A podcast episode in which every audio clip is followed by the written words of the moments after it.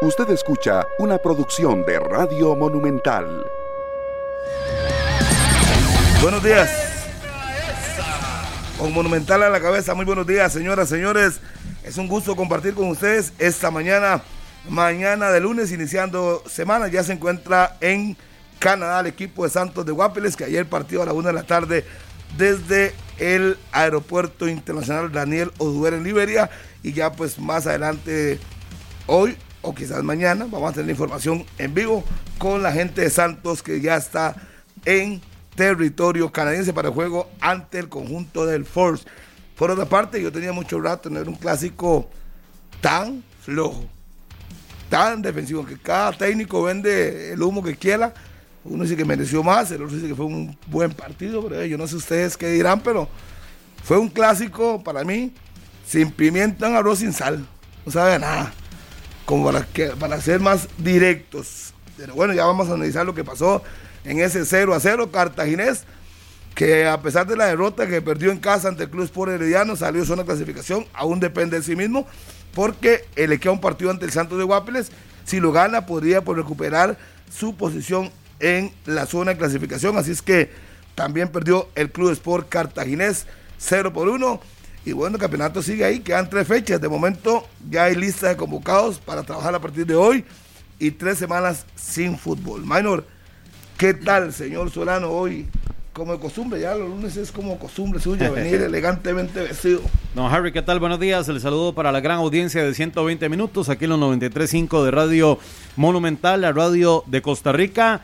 Una jornada donde Herediano ratifica el cambio que ha tenido y la importancia de ganar esos partidos que son determinantes en cuanto a puntaje se refiere, en mandar mensajes y ayer lo hace en el estadio Fello Mesa Ivankovic con un gol eh, de Jendrik Risk, aprovechando ahí también un desvío de la parte baja del conjunto del cartaginés, que lo pone en líder solitario y eh, se enrumba ya en la recta final de la fase regular a dejarse ese primer lugar que para este torneo tiene mucho mérito, no solo el cerrar las finales en condición de local, sino también le da la oportunidad al conjunto rojo amarillo, o es en este caso el primer lugar, de disputar la gran final de campeonato. Si no, si falla en la primera oportunidad de final, pues bueno, tendrá un segundo chance en la gran final del campeonato nacional. Así que notable lo del Club Sport Herediano, que tiene nueve partidos sin perder desde que llegó Justin Campos Madrid al equipo y ahí lo tiene ya como super líder del torneo. Y con respecto al clásico nacional, uno se pone a pensar y a observar la suplencia que tenía la Liga Deportiva Alajuelense ante el Deportivo Saprissa y uno dice, primero, ¿cuánta inversión hay ahí en el banquillo? Y segundo, ¿qué pasa que estos futbolistas con este nombre, este cartel, de no son titulares? Les hablo de Brian Ruiz, les hablo de Celso Borges y les hablo de Marcel Hernández.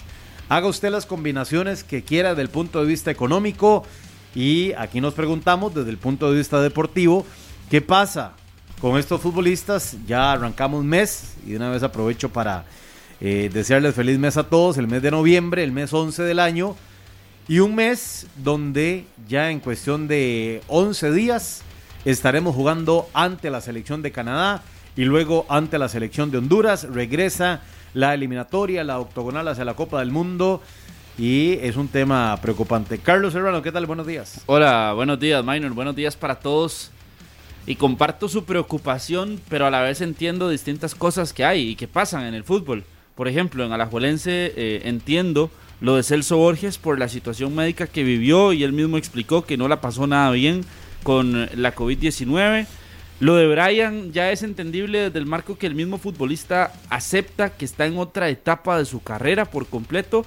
Y lo de Marcelo Hernández que ha perdido protagonismo en Liga Deportiva Alajuelense y a este técnico lo que nos está demostrando don Albert Rude es que no le tiembla la mano para sacar a esos pesos pesados que yo muchas veces veo que siguen eh, teniendo como titulares indiscutibles solo por el nombre. Y ya el técnico les está demostrando a todos esos que piensan así que eh, se está fijando en la calidad futbolística y en los que están rindiendo dentro del terreno de juego. Por eso a mí me extraña o me puede preocupar, pero más bien no me extraña. Y obviamente que eh, hay que comentar ese partido de Herediano contra el Club Sport Cartaginés, porque si Harrick decía que el clásico había sido malo, este partido de pues nos deja como con la misma incertidumbre, como con la misma duda. Y ahora, Minor, usted decía lo de Brian, Marcel y, Celso, pensando en que estamos a 15 días prácticamente de que juguemos la eliminatoria. Menos, sí. Menos, ¿verdad? Y, yo me pongo a pensar, ayer Keisher Fuller en Herediano, que es uno de los laterales derechos de la selección, entra a jugar como lateral izquierdo. Ricardo Blanco en el Saprisa, lateral izquierdo. Y entonces, ya obviamente, por dicha está Gamboa también. Pero uno empieza a pensar en todo ese tipo de situaciones y, cada vez como que se genera más dudas, ¿verdad? De que de cuál va a ser entonces la realidad de nuestra selección a partir de esta jornada eliminatoria que por cierto hoy inicia el microciclo. No sé si escucharon a don Johnny Chávez ayer en conferencia de prensa, pero ya hoy arranca el microciclo también de la selección nacional de Costa Rica con 20 futbolistas convocados buscando meterse de alguna forma en, en esta lista final, pero algunos que ni siquiera van a poder porque no tienen ni siquiera una visa canadiense que les avale estar en esta convocatoria. Entonces, situaciones que uno no, no logra entender. La selección sub-20 perdió también, por cierto. 2 a 1 contra la selección uruguaya en transmisión de Deporte Repretel. Dos derrotas, ¿verdad? Dos derrotas contra la selección de Uruguay. Bueno, pues por lo menos tiene fogueos. Démosle, como siempre digo yo, no hay puntos de por medio. Eh, tiene que trabajar mucho Vladimir Quesada con esos jóvenes que están en la selección sub-20.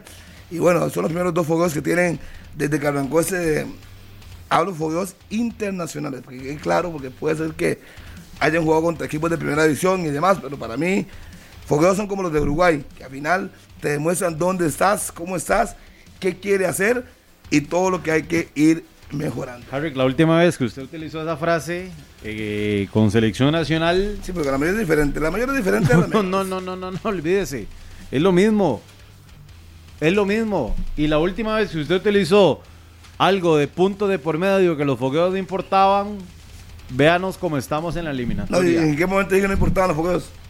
¿En qué momento dije que, usted sí, que, lo dije, que, no importa porque no hay puntos de por medio? Yo no dije eso. Que usted se iba a preocupar cuando habían puntos de por medio. Eso lo dije en la selección mayor. Hoy lo que dije que, dicha que no hay puntos de por medio. Escuche, mano, empecemos la semana. Por eso, por eso, por eso. La última, no, no, no. Es que la última vez que usted utilizó la palabra punto de por medio se refería a la selección mayor que hoy nos tiene prácticamente fuera de la Copa del Mundo de Qatar. Y usted decía, cuando hayan puntos de por medio hablamos, cuando vengan los puntos de por medio hablamos.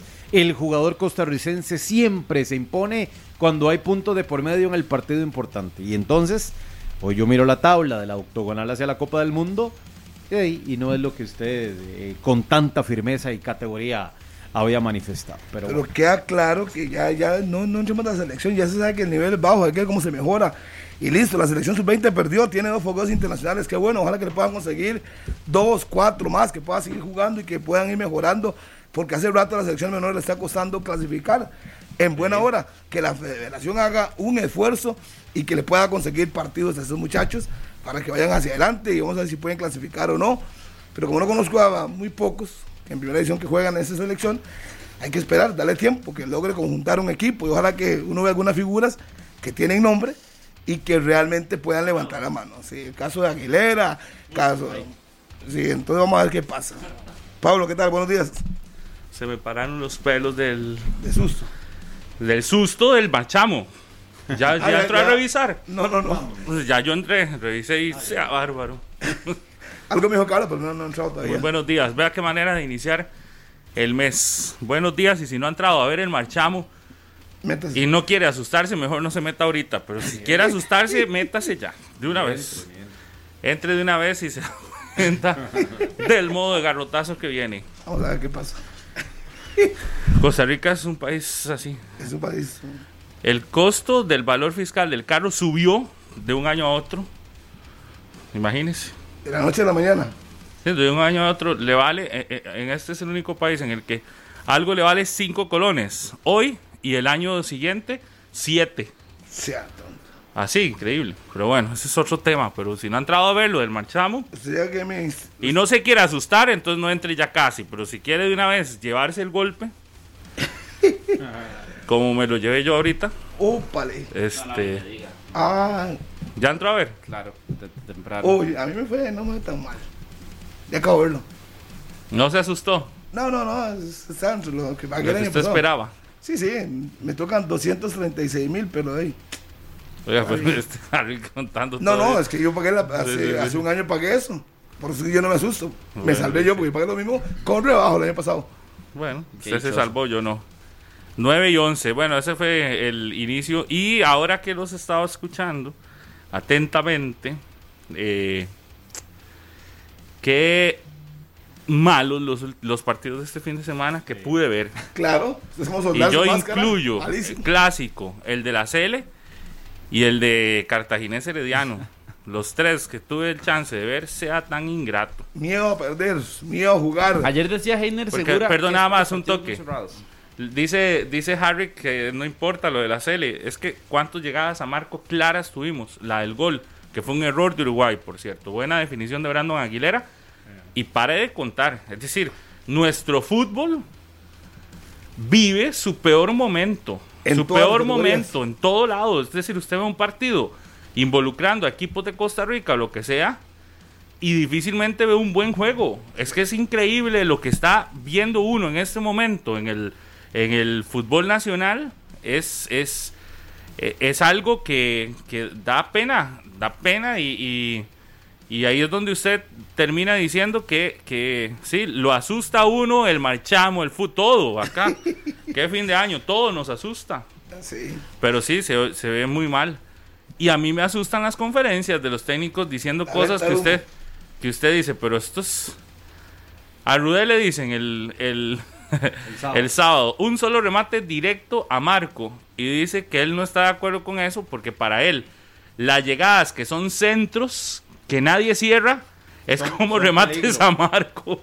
Es, él los contabiliza de y sí, así, así, Como llegas. Así usted puede tener 100 llegadas a Marco. Entonces, evidentemente, si usted va a contabilizar eso como remate a Marco, entonces usted tiene que hacerse un, un ¿cómo se llama? Un, ¿Usted se acuerda de las una mejengas? estadística individual. Nada más. ¿Se acuerdan las mejengas cuando tres corner era un gol? Sí, es eh, lo mismo. Eh, ay- el sábado decía, le dice a Murillo, que es el que le hace la pregunta, que efectivamente, pero que que qué lástima que las que las estadísticas mundiales, porque no son aquí, las mundiales no contabilizan que los centros de porque son llegadas igual de importantes. No, no. Cuando usted termina de escuchar eso, termina uno peor, es decir, que, que, que nos están vendiendo de humo realmente. Es, eh, eh, no es cierto, no, no hubo ocasiones a gol y jugaron a empatar. Y Saprisa llegó y le salió, no le salió mal a Saprisa. A Saprisa ese empate le termina saliendo bien porque termina en zona de clasificación. Igual, el partido del Herediano que hace ayer le sale bien, aunque uno no vea un fútbol así Vistoso. vistoso, ni mucho menos, le termina saliendo bien. Pero a los dos locales esos resultados son malos. La liga prácticamente le está diciendo adiós al primer lugar. Y el Herediano ayer lo consolida, porque vea, quedan nueve puntos en disputa y ya la diferencia es de cuatro. Tendría que pasar que Herediano pierda dos partidos y el otro sí lo gane, o que empate tres. los tres y que la liga gane los tres, bueno, dos de los tres. Está muy difícil. Está complicado. Muy, muy, muy difícil. Ese primer lugar y Herediano ya va a ser el primero clasificado porque está a solo un punto ya de asegurar clasificación ya formal, aunque ta- todos sabemos que ya está dentro. Sí, ya el Herediano es, eh, es está, Está dentro y está totalmente. prácticamente va a ser primero. Con solo que gane uno de los dos partidos de los tres partidos que le quedan, ya está dentro y nadie lo saca. Bueno, No, eso ya está. Ya está. No, No, no, pero ya, ya matemáticamente está, clasificado. clasificado. porque Cartaginés tiene que quitarse puntos con Santos. Y Cartaginés tiene 28. Y el otro es el Grecia que tiene 6. Es el sexto con 25. Ya está adentro. Sí, sí, Herediano va a estar adentro y yo lo digo casi ya. A mí me parece que a un 90% de que va a ser el líder general. Por eso uno dice, tal vez el fútbol no fue bueno, pero si terminas a lo que vamos, que es el resultado, el resultado fue espectacular para Justin Campos y su equipo. Aunque los partidos no le terminan a uno gustando. Igual, el clásico no estuvo tan atractivo, pero si nos vamos, Saprissa terminó de cuarto ya que era la preocupación. Termina el cuarto, está, está metido en zona de clasificación que al final Depende es de lo sí que le interesa, sí. No, no, no, Y el Cartaginés tuvo un pésimo resultado. Para la liga yo creo que es un pésimo resultado si realmente quería ser líder del, del, torneo. Y en ya, en realidad, el fútbol que vimos en esos dos partidos fue un fútbol de, de poco remate a marco, mucha inconsistencia, pases equivocados en los dos bandos, aburrido, poca, poca intensidad de juego. Y toque, y toque, y toque. Y no sé para qué van para, atrás, para atrás, para atrás. Digo, como los cangrejos. Digo, que es, que, te estás asegurando algo. Usted pone a firmar al equipo el empate antes de perder en estos partidos. De, sí. Yo creo que es mejor el empate que perder. Pensará alguno.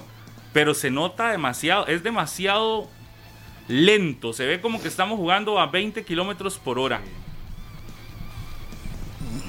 Pero algunos salieron gananciosos y eso de, al que le sirve está feliz. Hasta, el momento sí le, sirve. No, y, sigue la Liga Deportiva La Jolense eh, no pudiendo con este tipo de rivales, ¿verdad? En el Alejandro Morera Soto, eh, que también Rudy hablaba de eso y que, y que se echaba la culpa, que él asumía total responsabilidad de no poderle ganar a Herediano y de no ponerle, poderle ganar al Deportivo Saprissa y dice que le falta trabajo. Que en las semifinales se va a ver un cambio. Bueno, que en las semifinales sí se va a ver un cambio porque va a tener que trabajar más contra este tipo de rivales. Bueno, hay que ver, porque el torneo pasado, los anteriores, gana este tipo de partidos, pero en semifinales no ganaba. Entonces, si usted le pone quizás a alguien estos versus los de las semifinales, y si lo de las semifinales es cierto, de cualquiera le compraría que no gane estos. Igual dijo que el problema el sábado fue que Saprisa le metió una línea de 5 atrás. Que le está costando muchísimo. El bloque le cuesta mucho, que le cuesta penetrar esos bloques que le llegan a imponer. Entonces ya los que se van a enfrentar a la liga saben que la forma de enfrentarlo es... Con un bloque. Tírele ese bloque. Eh, trabajen eso. No. Trabajen todos esos 22 días que tiene, trabajen sobre eso. Que le pongan una línea de 5 y ver cómo puede resolver. Si ya sabe que le van a hacer eso, pues trabájelo. Y él lo dijo. Usted no, el otro día hablábamos todos y nadie veía a Barlon de titular. No. Y titular y todo el partido. Y, bajo, el rendimiento es bajo. No sé qué hace que Barlon esté por encima de cualquier otro. Yo digo que tiene que ser un crack en los entrenamientos. sí, sí, tiene que ser el, el, el, mejor de los entrenamientos. Y en los partidos de ahí simplemente Barlon se queda de ahí. No, no, no. No responde como como todo el mundo en algún momento esperaba. Y ya son muchos partidos en los que no responde. Pero de verdad que tiene que ser un jugadorazo en los entrenamientos. Y para estar en selección, Luis Fernando Suárez tiene que conocer cómo son esos entrenamientos. Claro, también, ¿ah? sí, lo, México, lo, ando buscando para allá. Lo castigaron oficialmente, lo castigaron dos partidos. Los próximos dos partidos tendrá que jugar a puerta cerrada al equipo mexicano por gritos homofóbicos ante Honduras y ante la selección de Canadá. FIFA castiga a México con dos partidos. Lo que quiero confirmar es si Costa Rica, si el juego de Costa Rica... Es el 31 de enero. Es el 30 de enero, sí. Sí, es, que no sé si está entre los dos. Hay uno, no es que tiene uno ahora. Ya le voy a decir, México Sí, sí entra. Por eso, sí entra México, Costa Rica sería puerta cerrada en sí entra, sí entra porque eh, Costa Rica, eh, vamos a ver, México ese partido contra Honduras fue ahora en octubre. En noviembre tienen dos visitas contra Estados Unidos y contra Canadá esta selección mexicana. Posteriormente tienen que visitar el 27 de enero a Jamaica y el próximo partido que van a tener como locales es contra la selección de Costa Rica. Ahí está. Bueno, ah, más adelante vamos a ampliar con información desde México porque estamos con el clásico. Ya podemos ir buscando tal vez reacciones allá en México para tener más adelante de esta noticia que se genera de última hora entonces de la selección mexicana que tendrá que jugar a puerta cerrada dos partidos. Igual ir a la Azteca, puerta cerrada o con público es, difícil, pero, bueno, digamos que es un, es un aliciente de alguna u otra manera. Eh, estamos viendo, para los que nos siguen por Canal 11, resumen del clásico, de las pocas acciones, de las pocas jugadas de peligro que generó el clásico y que fue el Saprisa el que llevó el peso en ofensiva. Eso también hay que decirlo. Saprisa hizo un bloque, pero si usted contabiliza las llegadas claras a Marco, la mayoría las sube el Saprisa. La liga, la liga tiene una de, esta que tenemos en imágenes, de Johan Menegas, y quizás una más en todo el partido, clara, pero así con remates directos a Marco solo se quedó con uno. Mientras el Saprissa tuvo más, tal vez no fueron tan, tan Peligrosos. peligrosísimos, pero Fue sí di- Directo a Marco. los tuvo. Sí, sí. Es que fue, fue muy poco. El de Mariano, creo que es este, este de Mariano que tuvo muy ahí un remate de larga distancia. Luego Bernal Alfaro lo intentó también de larga distancia, pero se fue arriba. Pero al final las emociones, las jugadas de peligro, todavía las estamos esperando. Estamos sentados esperando. Y es que uno, uno decía, pero no hay argumentos, otras cosas. Pared en corto, filtrar, balones. Y ese ángulo que pega por detrás del marco, uno dice, pero muy poco, muy poco para lo que se estaba jugando, que era un clásico y que normalmente, a excepción de este, han sido muy competitivos. Pero este no sé por yo, qué. yo desde que vi la alineación Harrick, a mí me, me, me dio la impresión de que la liga estaba confundida. Sea, si bien es cierto, el Saprissa hace un buen trabajo también, pero Alex López completamente anulado, desaparecido. Desaparecido, Alex López. Eh, le pesó muchísimo el partido a Aaron Suárez también. Exacto. Desaparecido. Totalmente. Entonces aquí es, no sé si la formación confunde a la liga o la traba, o también de la, la lectura de Mauricio Wright también, eh, al modificar su línea defensiva. Yo digo que la, la línea defensiva, porque Kendall Watson no quedó tan expuesto.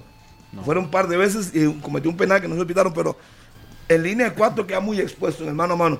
Con la llegada de Espinosa, obviamente. Fue un partido de tenían- carrileros, ¿verdad? Sí, también. sí, exactamente.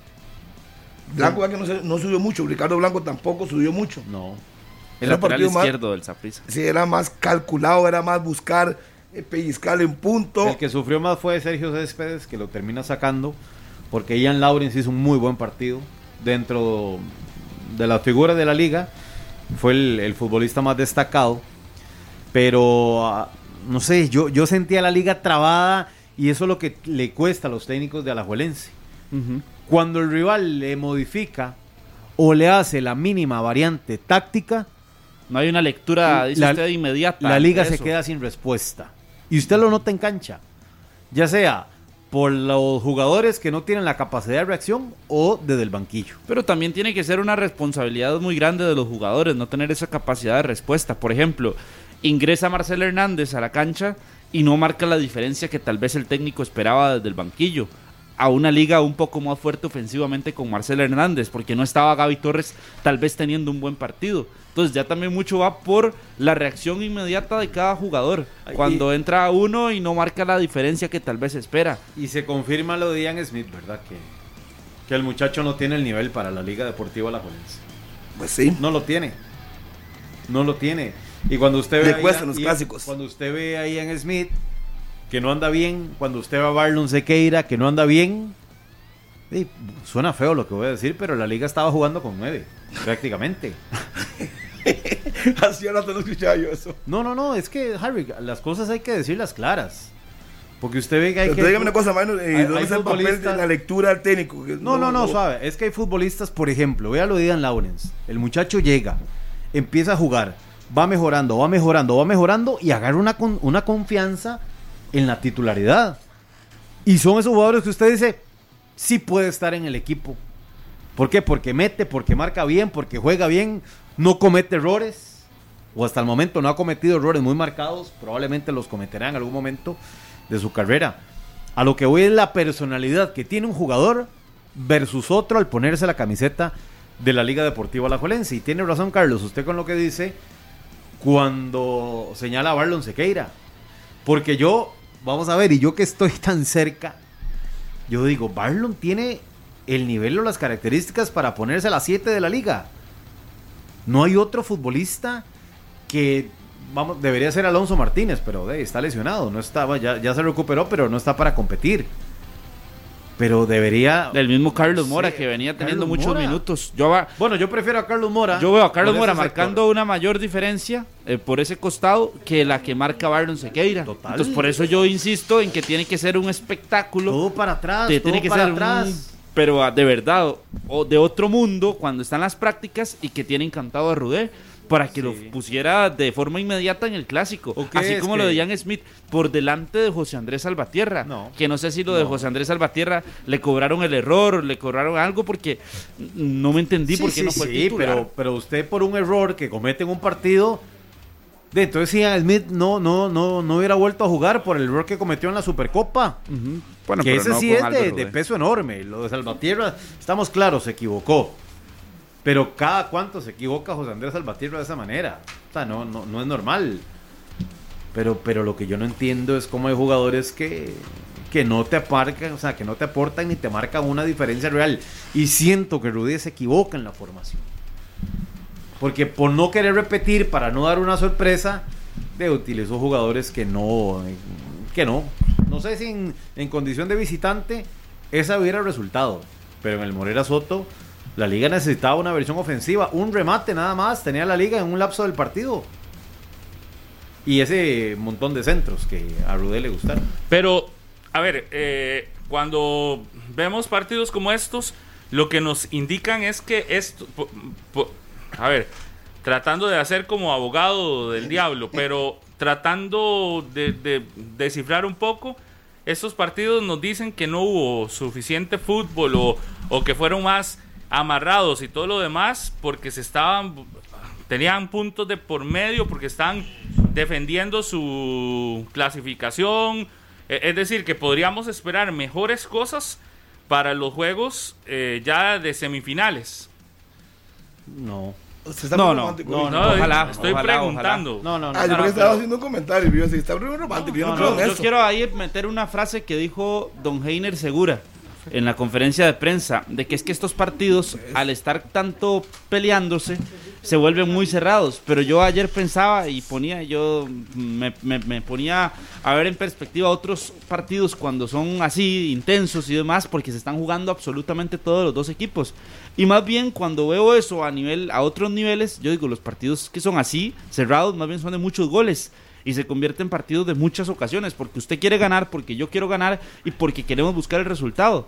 Con estos dos partidos que estamos describiendo aquí, el de la Juelense, el de Saprissa, el de Herediano y Cartaginés, yo no vi esas ganas, yo no vi esa, e- e- es- ese querer tener un resultado a favor. No, sino que entonces- muchas veces entonces- calculaba tanto, eh, calculaba yo sí tanto lo y vi. chao. Yo en, el en Herediano sí lo vi. Ayer en el segundo tiempo, Porque me por la personalidad del técnico que que, me tiene, parece que, que bueno, Herediano sí, sí tenía como un deseo más grande de ganar y al final lo termina haciendo sin hacer su mejor partido del año, pero yo ahí al que nunca vi reaccionando es a Cartaginés, pero no nos metamos todavía en ese, terminemos con el clásico. clásico.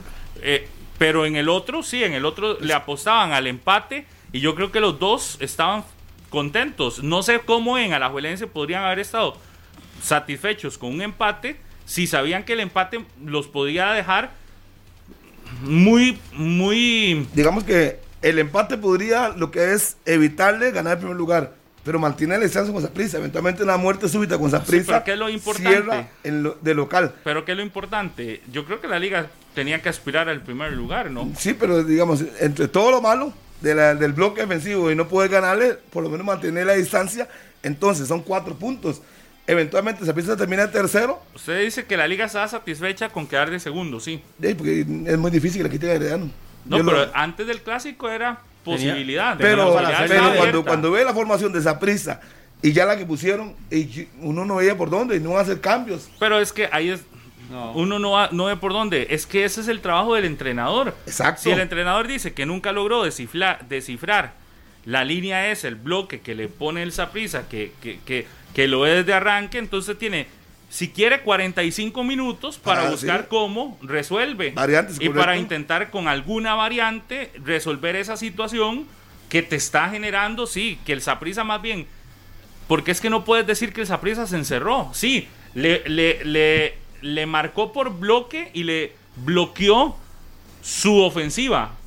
Pero adicional a eso, el chance. también generaba opciones a, opciones a gol. Entonces aquí es donde usted termina diciendo, no fue que encontramos a un Saprissa encerradísimo, fue que se encontró a un Saprissa que sí hizo bloque y que provocó algún peligro, pero ese peligro que- también, porque uno pueden escucharlo y decir, pero entonces está contradiciendo, no, peligro en, llegadas, tampoco fueron Es que muy fácil, eh. Y, y el otro punto para mí es que Johan Menegas, y hay jugadores específicos que uno puede señalar, no sé si fue que el bloque los, los, los bloqueó del todo, valga la redundancia, o es que andan también en un bajo nivel. Johan Venegas estuvo en el clásico, estuvo ahí. En la formación sí estuvo. Estuvo ahí, pero no fue determinante en el clásico. Yo no entendí el- la salida de Torres.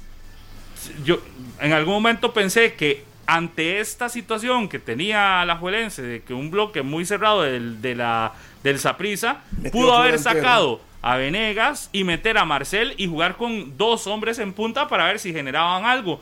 Pero Marcel entró y ¿cuántos balones tocó? Pocos. Poquísimos, Nada. Poquísimos, poquísimos. Poquísimos. Sí. Ve. Yo, yo ahí lo metería, lo que usted está poniendo en la mesa, Pablo. Yo lo diría, Saprisa entendió a la perfección el juego que iba a montar a la Juelense. Y entendiendo Saprisa eso, fue que con el bloque atrás neutralizaron por completo a la liga y a la Juelense de ahí. Eh, con alguno que otro espacio que dejaba y Saprisa lo sabía que tenía que aprovecharlo. Y hubo remates de Mariano Torres, el remate que pega en el paral de Marvin Angulo. Pero, pero yo, yo lo diría así, tan fácil como eso. Saprisa entendió lo que a la Juelense eh, le perjudicaba o lo que a la Juelense no le sirve en los partidos, como en el partido contra Herediano, que echaron los 10 que tenían y, y el bloque defensivo y no hubo por dónde por dónde entrar para, la- eh, para la Liga Deportiva La Juelense en ese partido y ahí se quedaron y le cuesta eso a la liga.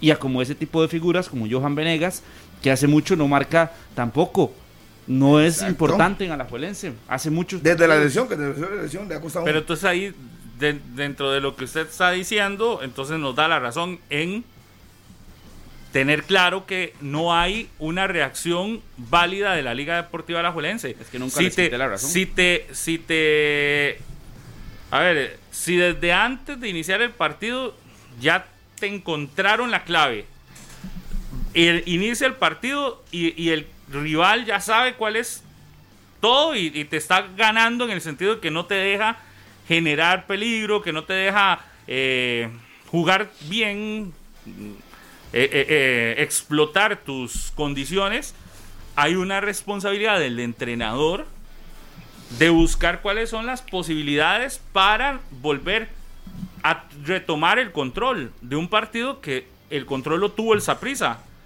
La liga no tuvo tampoco una reacción en el banquillo del técnico para retomar el control de un juego que lo estaba controlando el Saprissa, que lo manejó el Saprissa y que al final le, le- le sirvió al Saprissa el empate muchísimo, muchísimo. Entonces usted termina diciendo, mira, también hay una reacción muy tardía en el banquillo. Los, hay cambios que llegan.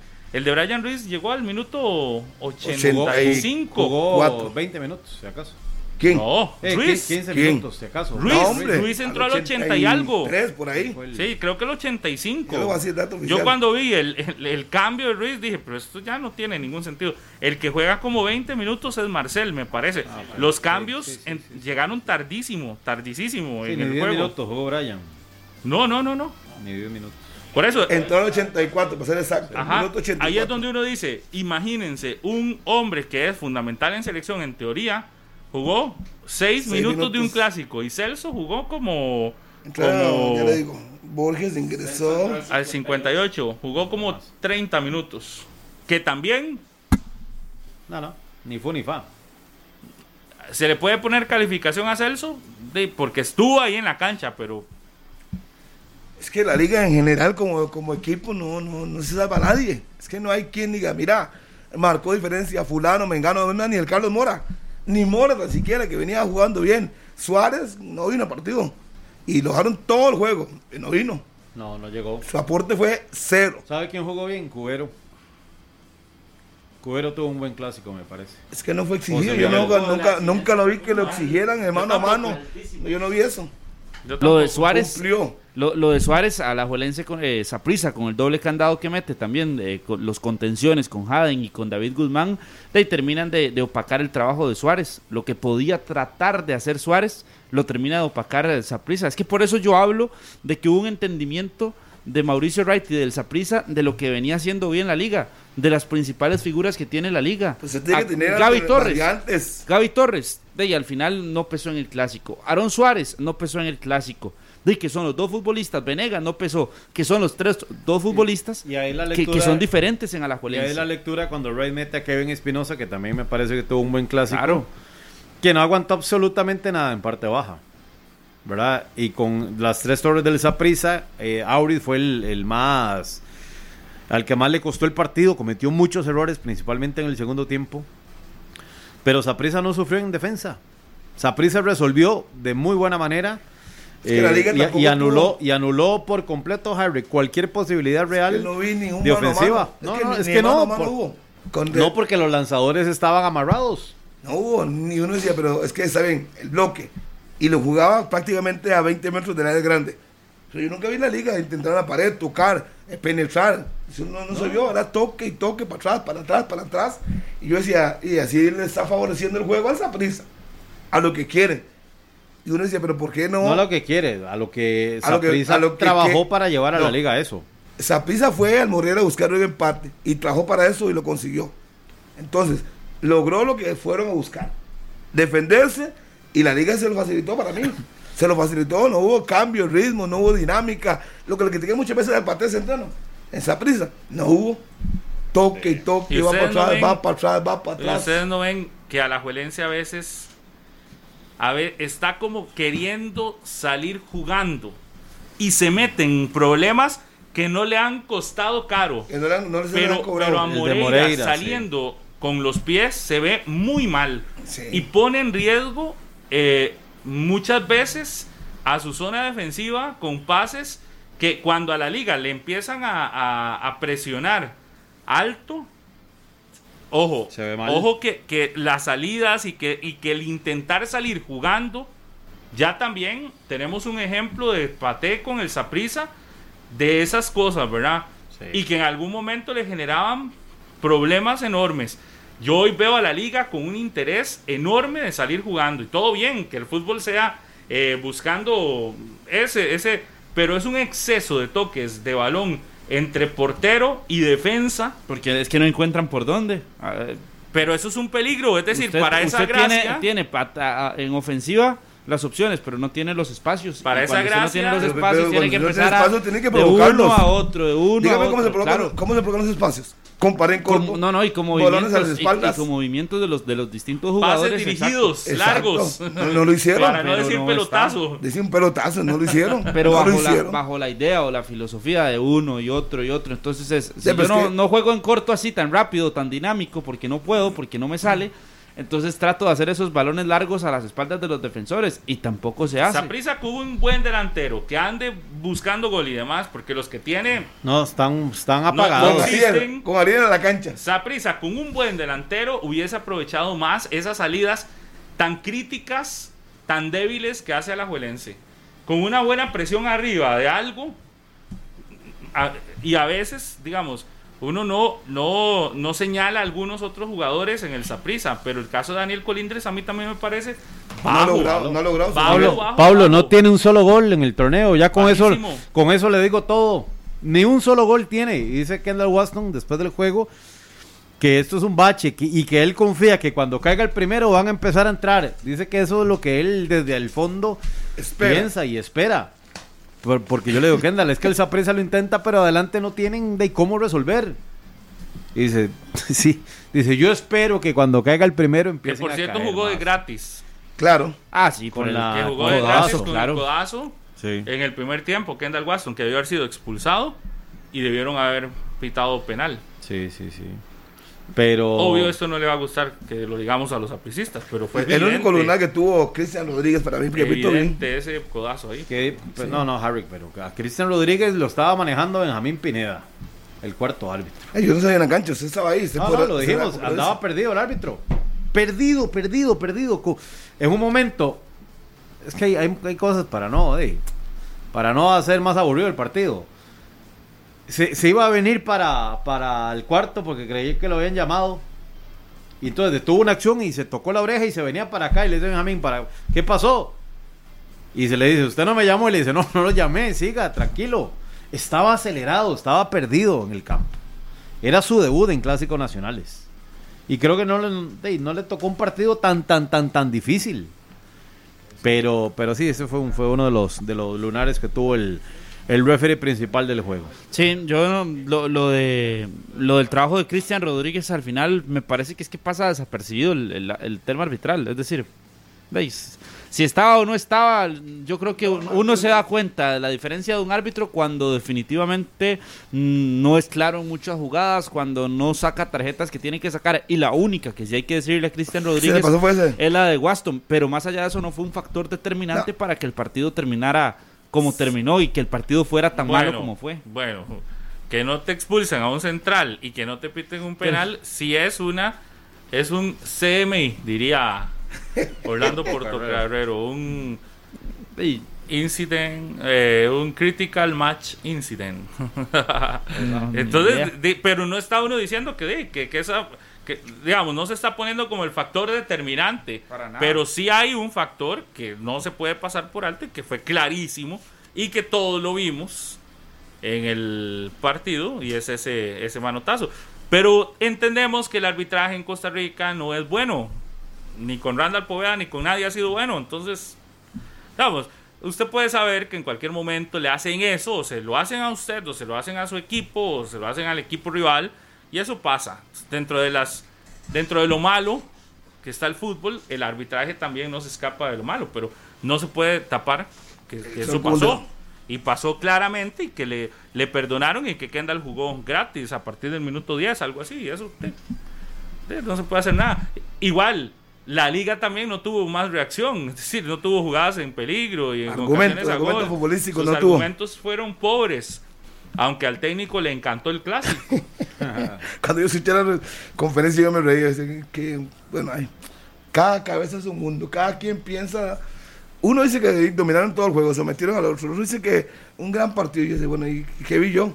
No, no, no, no. no. Pero bueno.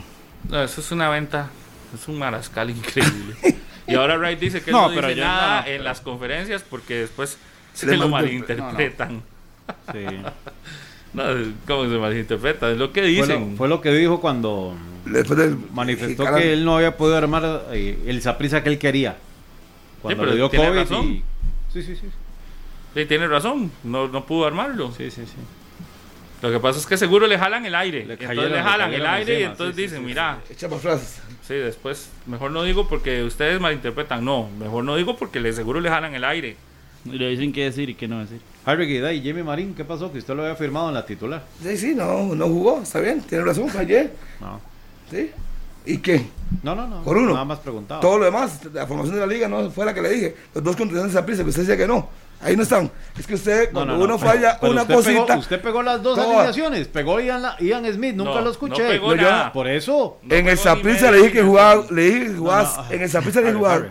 bueno, yo no lo escuché con usted. ¿Para, qué No, pero no pegó alineaciones. Nada, no, no ¿Qué, pegó. pegó. ¿Qué jugó el cambio? Le diga, el único que no jugó fue Salvatierra y el Pipo González. Fueron cinco dos que no jugaron. Que de los que yo di, todos los demás están ahí, incluido Barlon. Que nadie dice que no. Pero es que, es que, porque, es que muy fáciles. la, niñería del hombre viene a decir, no jugó. Y Jimmy Marín. No, es que usted dijo aquí que lo firmaba. Es lo, que yo creía. no, pero yo le dije que no iba. Usted dijo, usted se dijo lo firmo, se lo firmo. Sí, sí, es lo que yo pensaba. Porque he visto muchos casos que no está lesionado, está lesionado y aparece. Punto. Ya lo reconocí. Que fallé Jimmy Marín. ¿Qué más? No, no, nada más. ¿Qué, qué más que se lo, quería recordar, así como Espero que cuando le ponga las cosas en clara, ven que lo diga aquí como tiene que ser. Total, total. A pesar de que el clásico no fue bueno, son candidatazos al título igual. Y se van a las caras, se van a ver las caras. Esos dos. ¿Qué en semifinales? ¿Usted cree? Claro. digo, que, digo que Santos va, Santo va a quedar el cuarto y se van a ver las caras. ¿Y a quién saca usted a Cartago? Usted si, dice, si Santos lo va adentro, es obvio lo que está diciendo. Usted dice que va a entrar Saprisa de tercero y la liga queda de segundo. Sí, claro. Y Cartago fuera. No, Cartaginés. Es que el partido Yo creo que el de ayer determina demasiado. Y lo que lo podría salvar al Cartaginés es que le gane a Santos en Guapiles. Esa es la, esa es la salvación. Es lo único que yo creo que lo puedo salvar. Pero después de ahí, con esa pérdida en su casa. Estoy deseando hablar de ese también, de ese partido, porque qué increíble. Pero bueno, usted ve a un Saprisa Alajuelense, un clásico otra vez en semifinales. Sí, así lo veo yo. Yo a Saprisa entrando de cuarto y jugando con, con Herediano. Si fuese así un clásico en semifinales y nos vamos al pasado reciente, Saprisa le gana los duelos a la liga. Porque ganó en Tibás y fue a empatar a, Exacto. al Morera. Y ya le había ganado semifinal anterior. y, y le tiene 25 clásicos de ventaja también. Ni, ni, ni. De montón, ¿verdad? Ni, ¿cómo se llama? ni Carevic, ni Marín, ni Rudé le han podido ganar a Wright. Y con un Saprisa que no es el mejor No, con un. Saprissa limitado, Pablo. Un increíble. con lo, con, lo, con lo mínimo. Pero eso pasa, mano. Es que yo no veo cuál Ha es sido uno de. Rudé. Sí, pero Harry, pero usted no- pero- un- Un- un- sí. Pero no se puede justificar No, pero eso. Es que, no, no pero juego, cuando- Vea Ey, las planillas. Cuando- eh, pero por favor, Maino, en años anteriores Usted ha sido no mejor planilla Saprissa y le pierde con la liga. Es que usted lo está haciendo como magnificando. Lo están damnificando. Claro, como si fuera una hazaña. demasiado, con No, es ha perdido con la liga dato, el dato sí existe. Wright Y no ha perdido con la liga, ni, ni la liga de Carevic, ni la liga de Marín. Sí, la de Marín fue un partido también lo que enfrentó. Exacto. Sí. Right, no. Y lo, y Sí, lo sí. Y, y, y- Claro. y ahora con Rudé tampoco, es decir, no le ha ganado aquí Rudé. también, pues, también, tampoco, también, obviamente. más allá del tema del técnico, también es un tema de que los jugadores tienen que responder en este tipo de partidos. Y- lógico. y, y si usted tiene un equipo plagado de figuras, esas figuras tienen que aparecer no solo contra Por eso no puede equipos. pasar Ahí desapercibido. es donde sí pesa para la Juelense, Por, pero no, no, por un Carlos, tema por eso no puede. Es que sabe que no pasa nada. clásico. Usted compare las planillas. Ay, Maino, por amor a Cristo, entonces démosle el título No. a esa prisa con No, esa planilla. no, no es ya que gana la liga todos los partidos, démosle el título. Al contrario. Harry, más bien entienda el punto. Con la planilla basta que tiene la Liga Deportiva Alajuelense. fútbol, la Liga no perdió- puede ser que, que, no le haya podido ganar La liga, la liga perdió con Pérez de León. Es que no por tener una buena planilla Sí, no es invencible. ¿Qué equipo llevó la Liga Pérez? Vuelvo y le repito, Minor, por tener una planilla, no le puedo ganar de Diana tampoco. Con la planilla. ¿Y qué? Exacto. Esto es fútbol, es que usted No, está pero, eso, magnificando todo. pero sí hay que, no, No, no, no, es magnificar, Harry, no, no, no, sí no, hay no. que señalar, la liga Está no le ha ganado ni al Herediano Ajá. ni al Saprissa. Exacto. Eso al Ni a Herediano, Cartaginés. al Herediano, ¿Cómo no? Al Herediano le ganó al Herediano sí le ganó en Herediano casa y lo eso, al le ganó. Herediano le ganó 4-1. 4 a 1, Claro. pero no le ganó al Saprissa y al Herediano en esta segunda vuelta no, le ganó, empató a 0. Y, con Y contra el Cartaginés, Perdió. Perdió dos partidos. Perdió en Alajuela y perdió en el Fello Mesa, 1-0. Ay, sí. Con ese equipo. y contra Harry, Santos Ay, pero, pero, pero, Minor, los Galácticos perdieron muchos partidos. Contra- es que vuelve lo mismo. Santos en el Morera Es que Soto. Yo lo que no entiendo es, ok, tiene un planillón. Y le ganó no en se, Santos, No se justifica que pierda.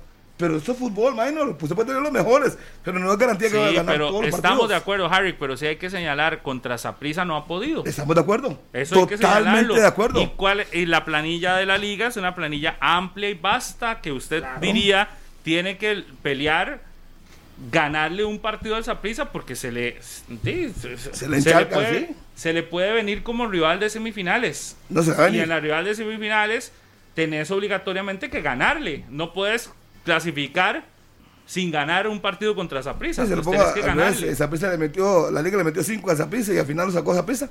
Es que vamos a lo mismo. sí, estamos de acuerdo, pero lo que vamos es, en este torneo todavía no le ha podido ganar. Exacto, Tiene una yo- deuda pendiente y la deuda, si no, ya no la sacó ahorita el sábado. Tiene que ser semifinal o en final. semifinales tiene que, pero sí, sí se tiene que observar con lujo de detalle eso, de que por qué contra el Saprissa le está costando y con este Saprissa de Wright le está costando. Tal vez es lo que dice Carlos, que le cuesta porque Wright le lee bien los partidos al- al- a la Liga Deportiva Alajuelense.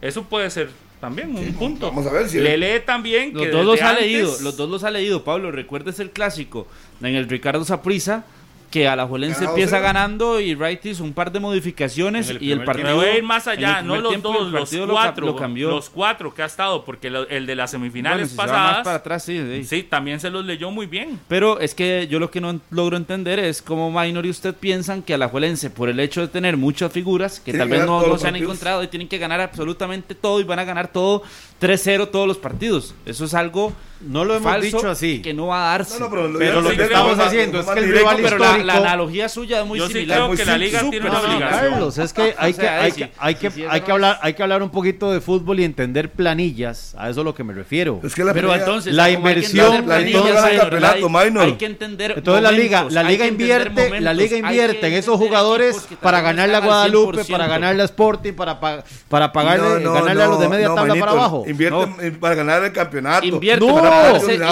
darse, cuenta que a partir No, de no, las no, no, semifinales no, no, tienen que responder sí o sí y que aquí en campeonato nacional, más allá de la trascendencia histórica que tiene un partido, lo importante es sumar de a tres contra el rival que sea, meterse en zona de clasificación y apuntar Esos por el más- título. Carlos, Entonces, usted tiene que entender también Lo que yo voy es que no puede ser posible Pero veo que la no lo hace. con esa planilla tan grande y con las alternativas que tiene, no le haya podido ganar a un Saprisa Claro, súper limitado. es un Saprissa ha tenido, ha tenido planillas de lujo y no le ha ganado a la Juelense. Herediano ha tenido ¿Hace planillas de lujo y no tiene- le ha ganado a la Juelense. ¿Hace cuánto Saprisa no tiene una No planilla se de lujo? tienen que ir tan atrás, 2015, ¿Cómo? 2016, ¿Cuál? 2017. ¿De lujo? Ah, ah, claro que había un ¿De equipo. lujo? ah, No, no, minor, no, Pero no, es que no, el, el favor, equipo de lujo que hoy usted ve en Alajuelense hace ya prácticamente nunca se había visto acá. Hace tres- entonces, bueno, ya tiene tres torneos, entonces, ¿verdad? De tener usted- un equipazo para el centenario y todo lo que vino Usted acá, la memoria que no le El falle. Torneo pasado ganó todos los partidos y en semifinal se cayó. Y usted lo criticó igual. Es que cuando gana Sí, todo, lo critica. y de No, tres ¿cómo torneos para gana? acá tiene uno Javi, de, ¿cómo- de cómo dos no que se han entregado una el liga título y ¿Cómo no La una inversión, liga que los, tiene dir- todo? los dirigentes hacen una inversión soñando en ganar 3, 4 campeonatos, pero saben que es el fútbol. Hasta el menos pintado le puede ganar.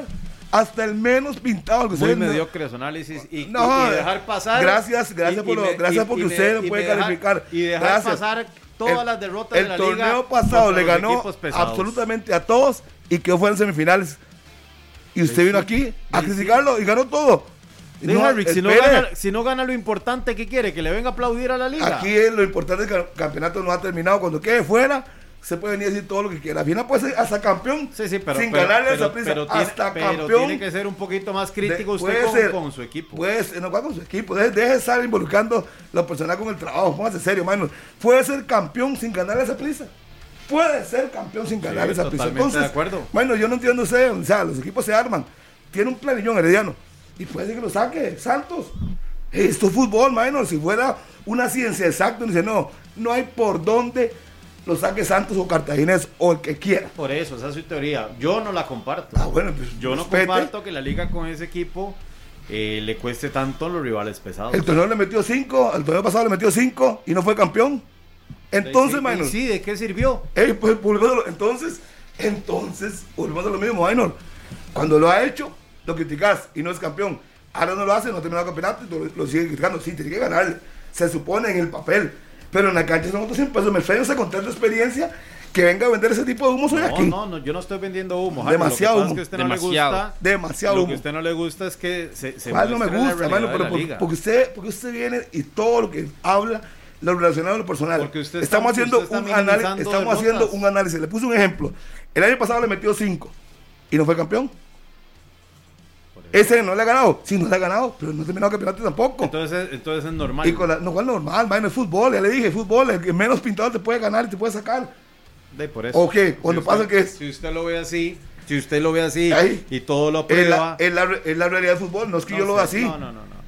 Yo cuando dije ayer, yo no dije el viernes No sé que si la liga, los- yo no dije el viernes que la liga favorita. No es. Sí, yo la también. liga y, y no lo hizo también. y no lo demostró en la cancha no lo demostró porque es fútbol si fuera una ciencia exacta le pasaría por encima y no lo demostró Sí, pero hay que, hay que revisar por qué la liga con esa Eh, planilla pues se le toca a los dirigentes, de eso- técnica. No, y usted también debería señalarlo. yo, le dije periodista. yo, yo- yo le reconozco a Mauricio- yo por lo menos soy aquí le reconozco a Mauricio Wright que su planteamiento fue bueno supo Exacto. leer y anular Eh, eh, las eso, virtudes de la eh, liga Ahí está la clave. análisis, Ahí está la clave, pero para Minor todo lo de la No, liga es malo. sí. Todo lo de la liga es malo y no da para decir que sí, que Mauricio Wright fue Lo el que dije, el partido, el que leyó bien, el que hizo bien las variantes, No el que hizo bien que la técnicos- formación del, del no le dije encuentro. que este equipo de la liga no ha podido descifrar los planteamientos tácticos. Ya se le olvidó lo que dijo. Su hace como 20 responsabilidad, la responsabilidad que usted le da es completa a la liga. Que la liga tiene que tener Nada, todas las figuras la- para la- poder eh, quitarle ese mérito a Mauricio Claro, Wright. porque no ha tenido la capacidad en tres juegos. Con Wright, por lo menos. Yo sí creo que, que la liga está más obligada, lo, está obligada a algo más de lo que ha mostrado en el campeonato. Eso sí me parece.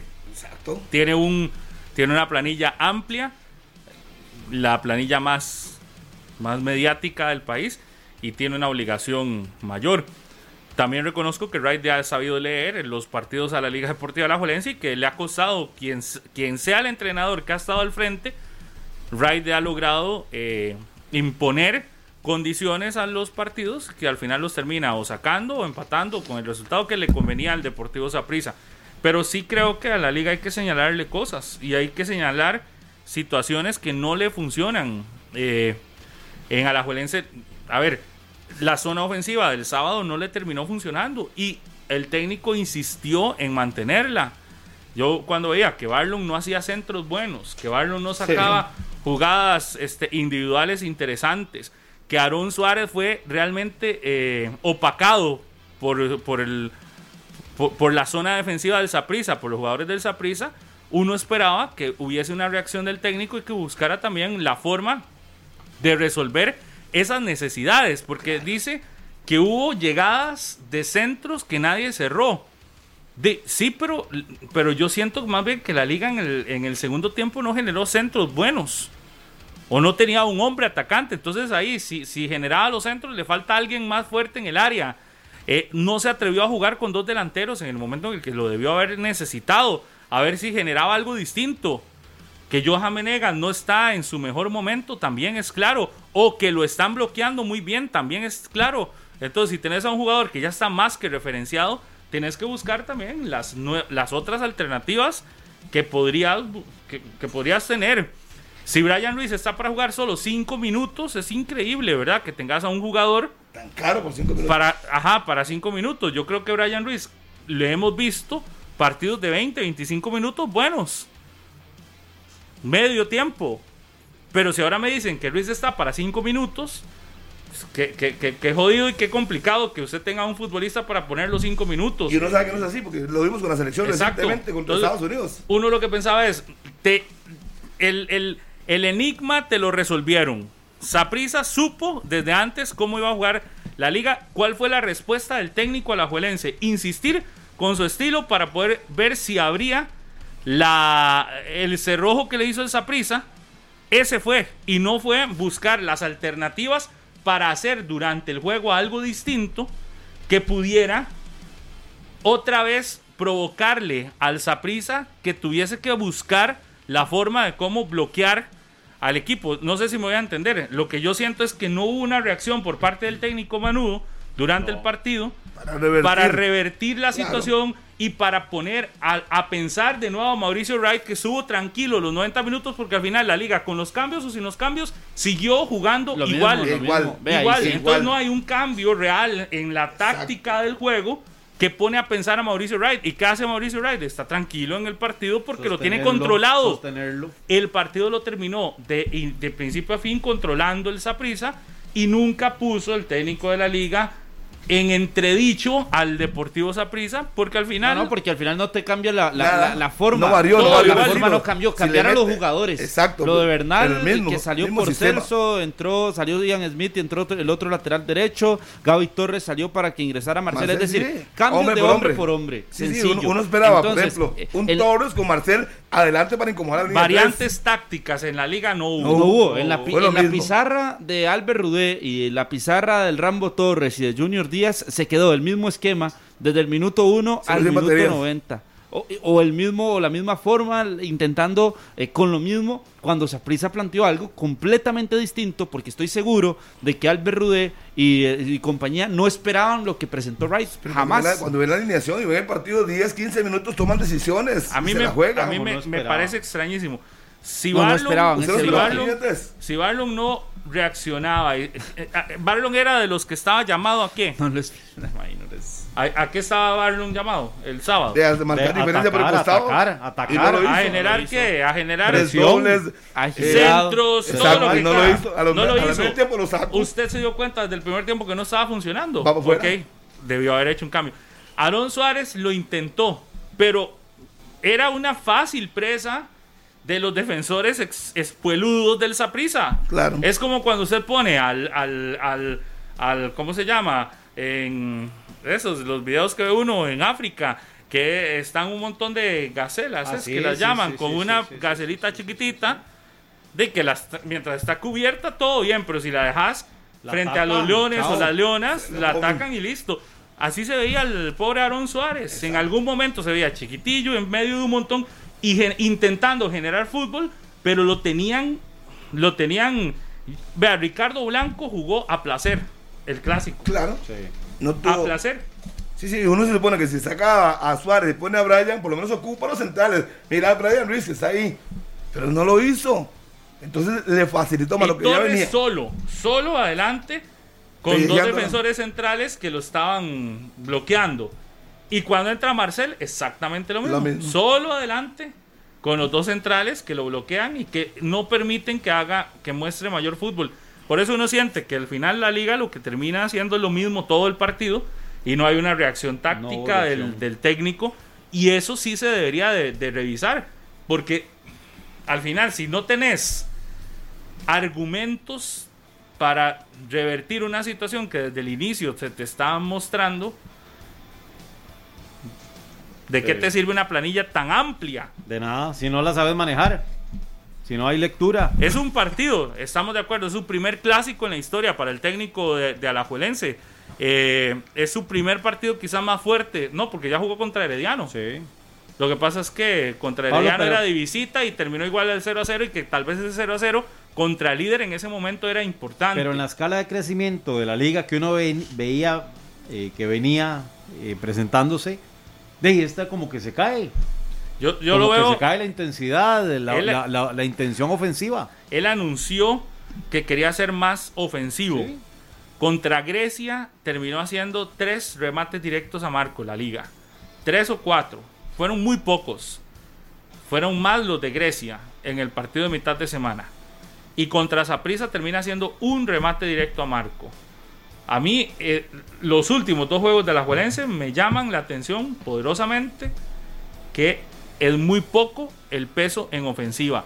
Pero, pero, ha crecido defensivamente también, ¿verdad? Pero cuando los sí, pero usted para ganar partidos necesita goles. Bueno, los ha, los ha ganado. Yo por eso a Albert Rudé lo señalo por el partido del clásico, pero si me pongo a ver las estadísticas, más bien lo empiezan a respaldar, ¿verdad? Son cinco partidos, no ha perdido, tres ganados, dos empatados, sí, Ajá. contra rivales directos, pero ha dejado de recibir el montón de goles que estaba recibiendo en la eso liga. estamos de acuerdo. Entonces yo las estadísticas también veo que lo están acortando y respaldando, también, que no ha encontrado la mejor versión ofensiva que ustedes no, no. quieren ver, yo no sé, contra eh, 20 remates a Marco y 5 goles Marín por partido, tampoco, eso todavía no va a Marín también mejoró la zona defensiva del equipo. Es decir, los, la cantidad no, de goles que le hacían a la liga fue contra fue en la era de de, Carevic, de Carevic que le hicieron un montón de goles.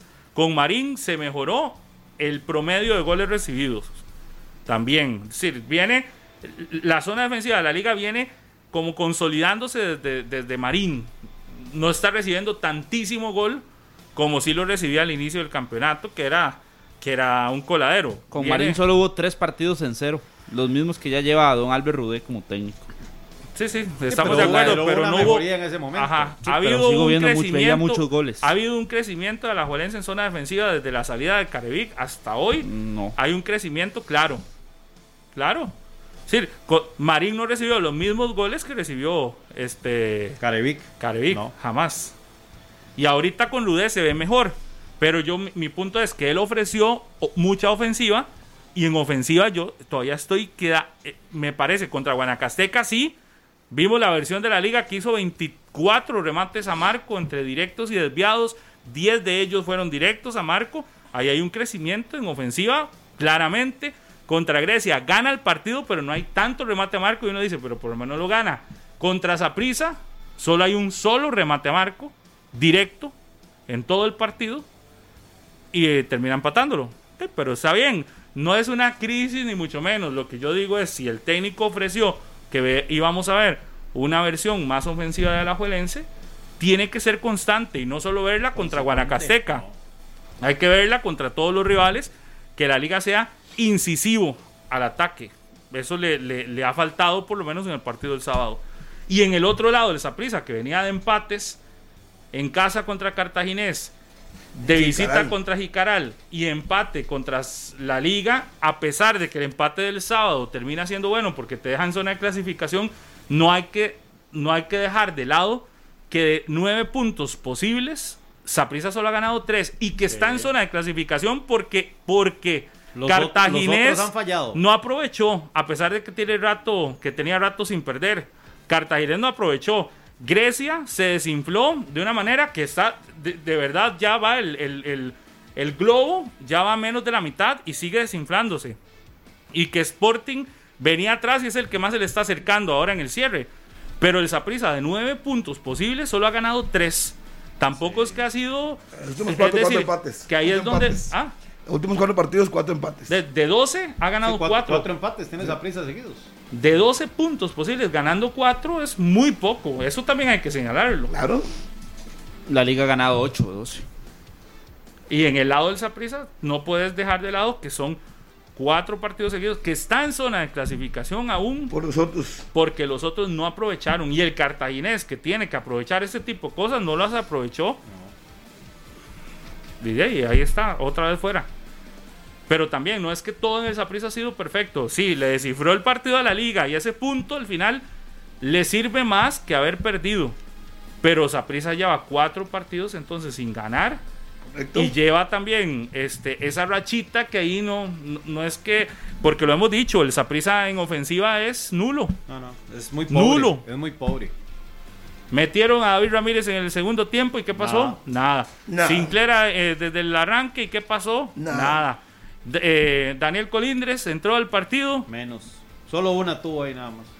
Pero usted dice, Daniel Colindres, el Colindres, el de antes, el que usted veía que entraba y que el que fue pretendido por la liga en algún momento. Yo lo vi el sábado. No, no, no. Saprisa sigue de Mariano dependiente.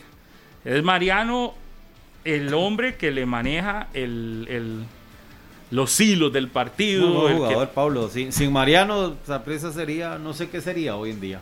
Aunque a la gente no le guste. A muchos, pero Mariano la gran figura, es el, es el que mueve ese equipo.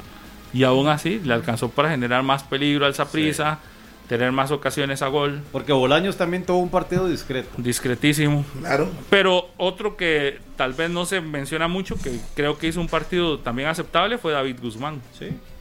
Y Haden ahí, Haden que ha venido mejorando muchísimo.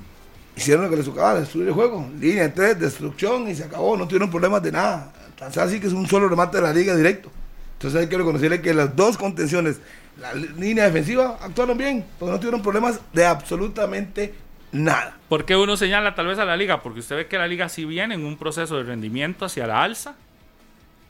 El Zaprisa viene muy plano y, en el, y, se le detiene un toque con este empate contra un equipo en el que usted veía que a la liga le podía hacer daño. Porque la situación del Zaprisa que venía no lo sentía tan, tan fuerte. Pero no le terminó haciendo daño, más bien le hizo mucho daño el empate a la liga. Así es.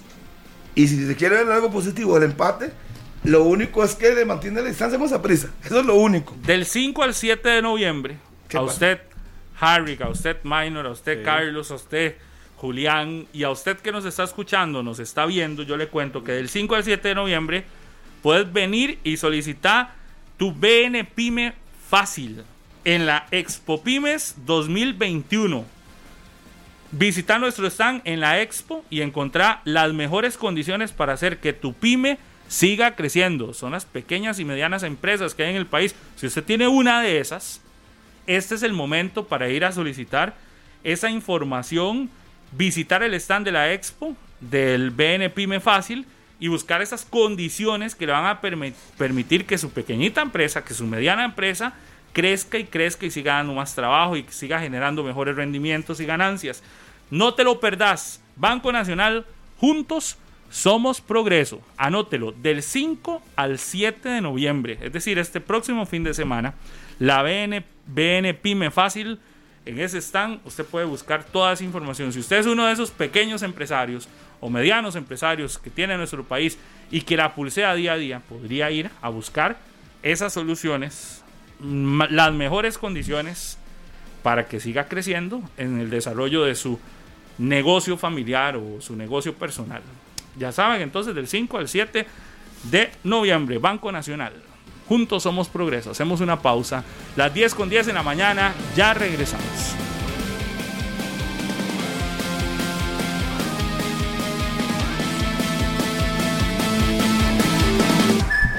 Las 10 con 15 en la mañana, gracias por continuar con nosotros en 120 minutos a través de Radio Monumental, la radio de Costa Rica y estamos en directo también por Repretel Canal 11. Cartaginés en casa cae ante un herediano que hizo el juego a su conveniencia y que termina ganando con un gol de Jendrik Ruiz que se mete también en la pelea por el goleo, ya está con ocho tantos ahí en la cima, el jugador del, del herediano. Y un cartaginés que si hay un equipo también que en ofensiva mostró nada casi, fue el cartaginés, aunque Heiner Segura también ayer dijo que no, que sí habían generado mucho. Yo no sé. Eh, sí, por eso. Y cuando usted depende de Dylan Flores, era el atacante del Cartaginés. Dylan Flores era el, el, El 9. el 9. El 9. Eh, que Pablo, es que no tiene más jugadores. Es que usted vuelve a ver atrás a Andy Reyes y, y es lo mismo. Es que también Cartaginés, de, yo no sé, Roger Rojas. No, pero ya- ayer estaba, ayer jugó. Ya recuperándose de lesionado. Por eso. Y lo de Roger Rojas, que desde que llegó a Cartaginés empezó bien y después ya no.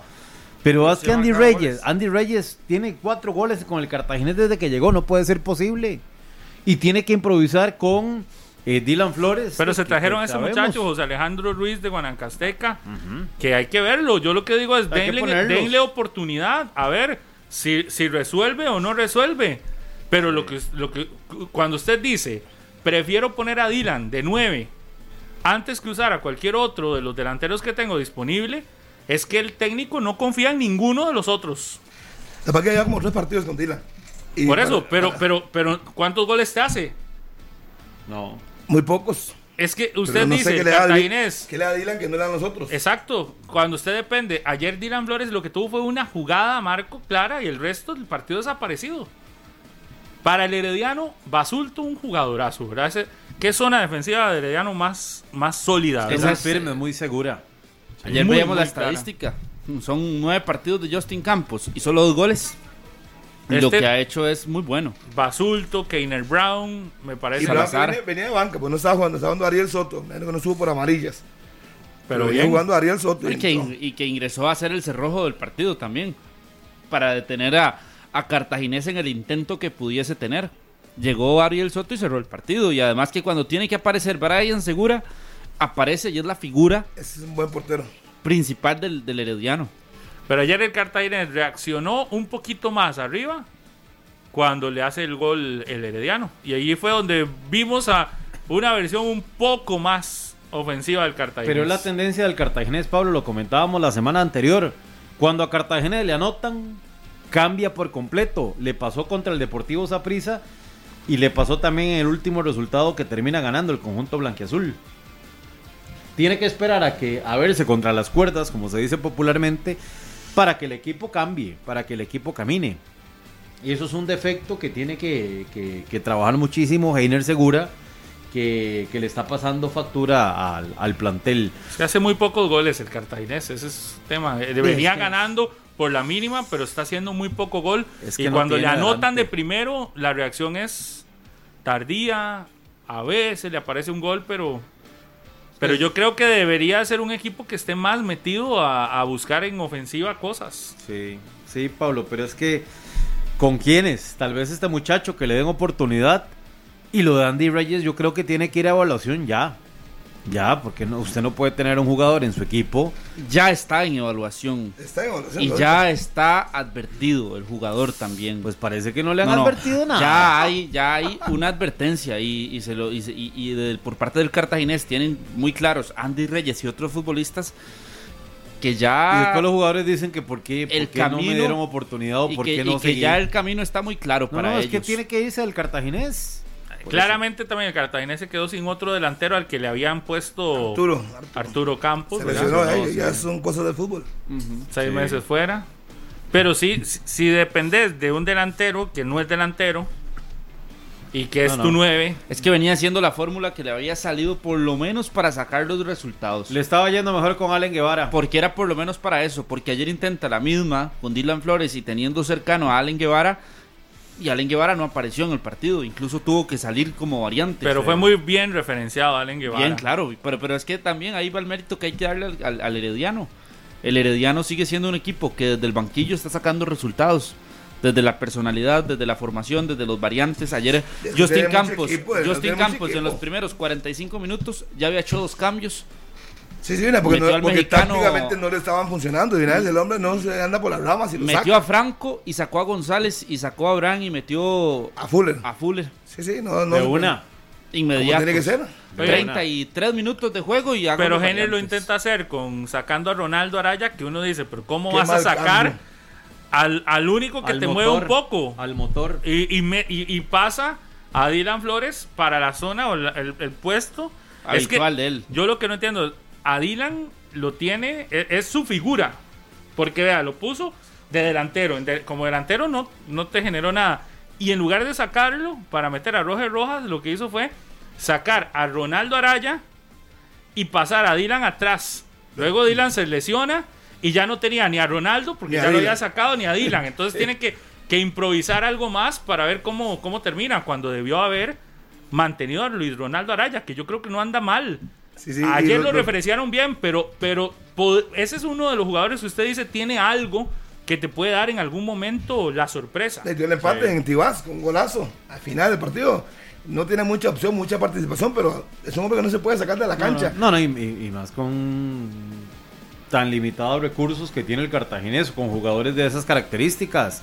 Es que si usted no tiene más de dónde escoger, tiene que rendirlo y agotar hasta donde le den este tipo de partidos que son determinantes, que son en casa. En el Fello Mesa, el cartaginés no puede dejar esos puntos si quiere ser candidato a clasificación.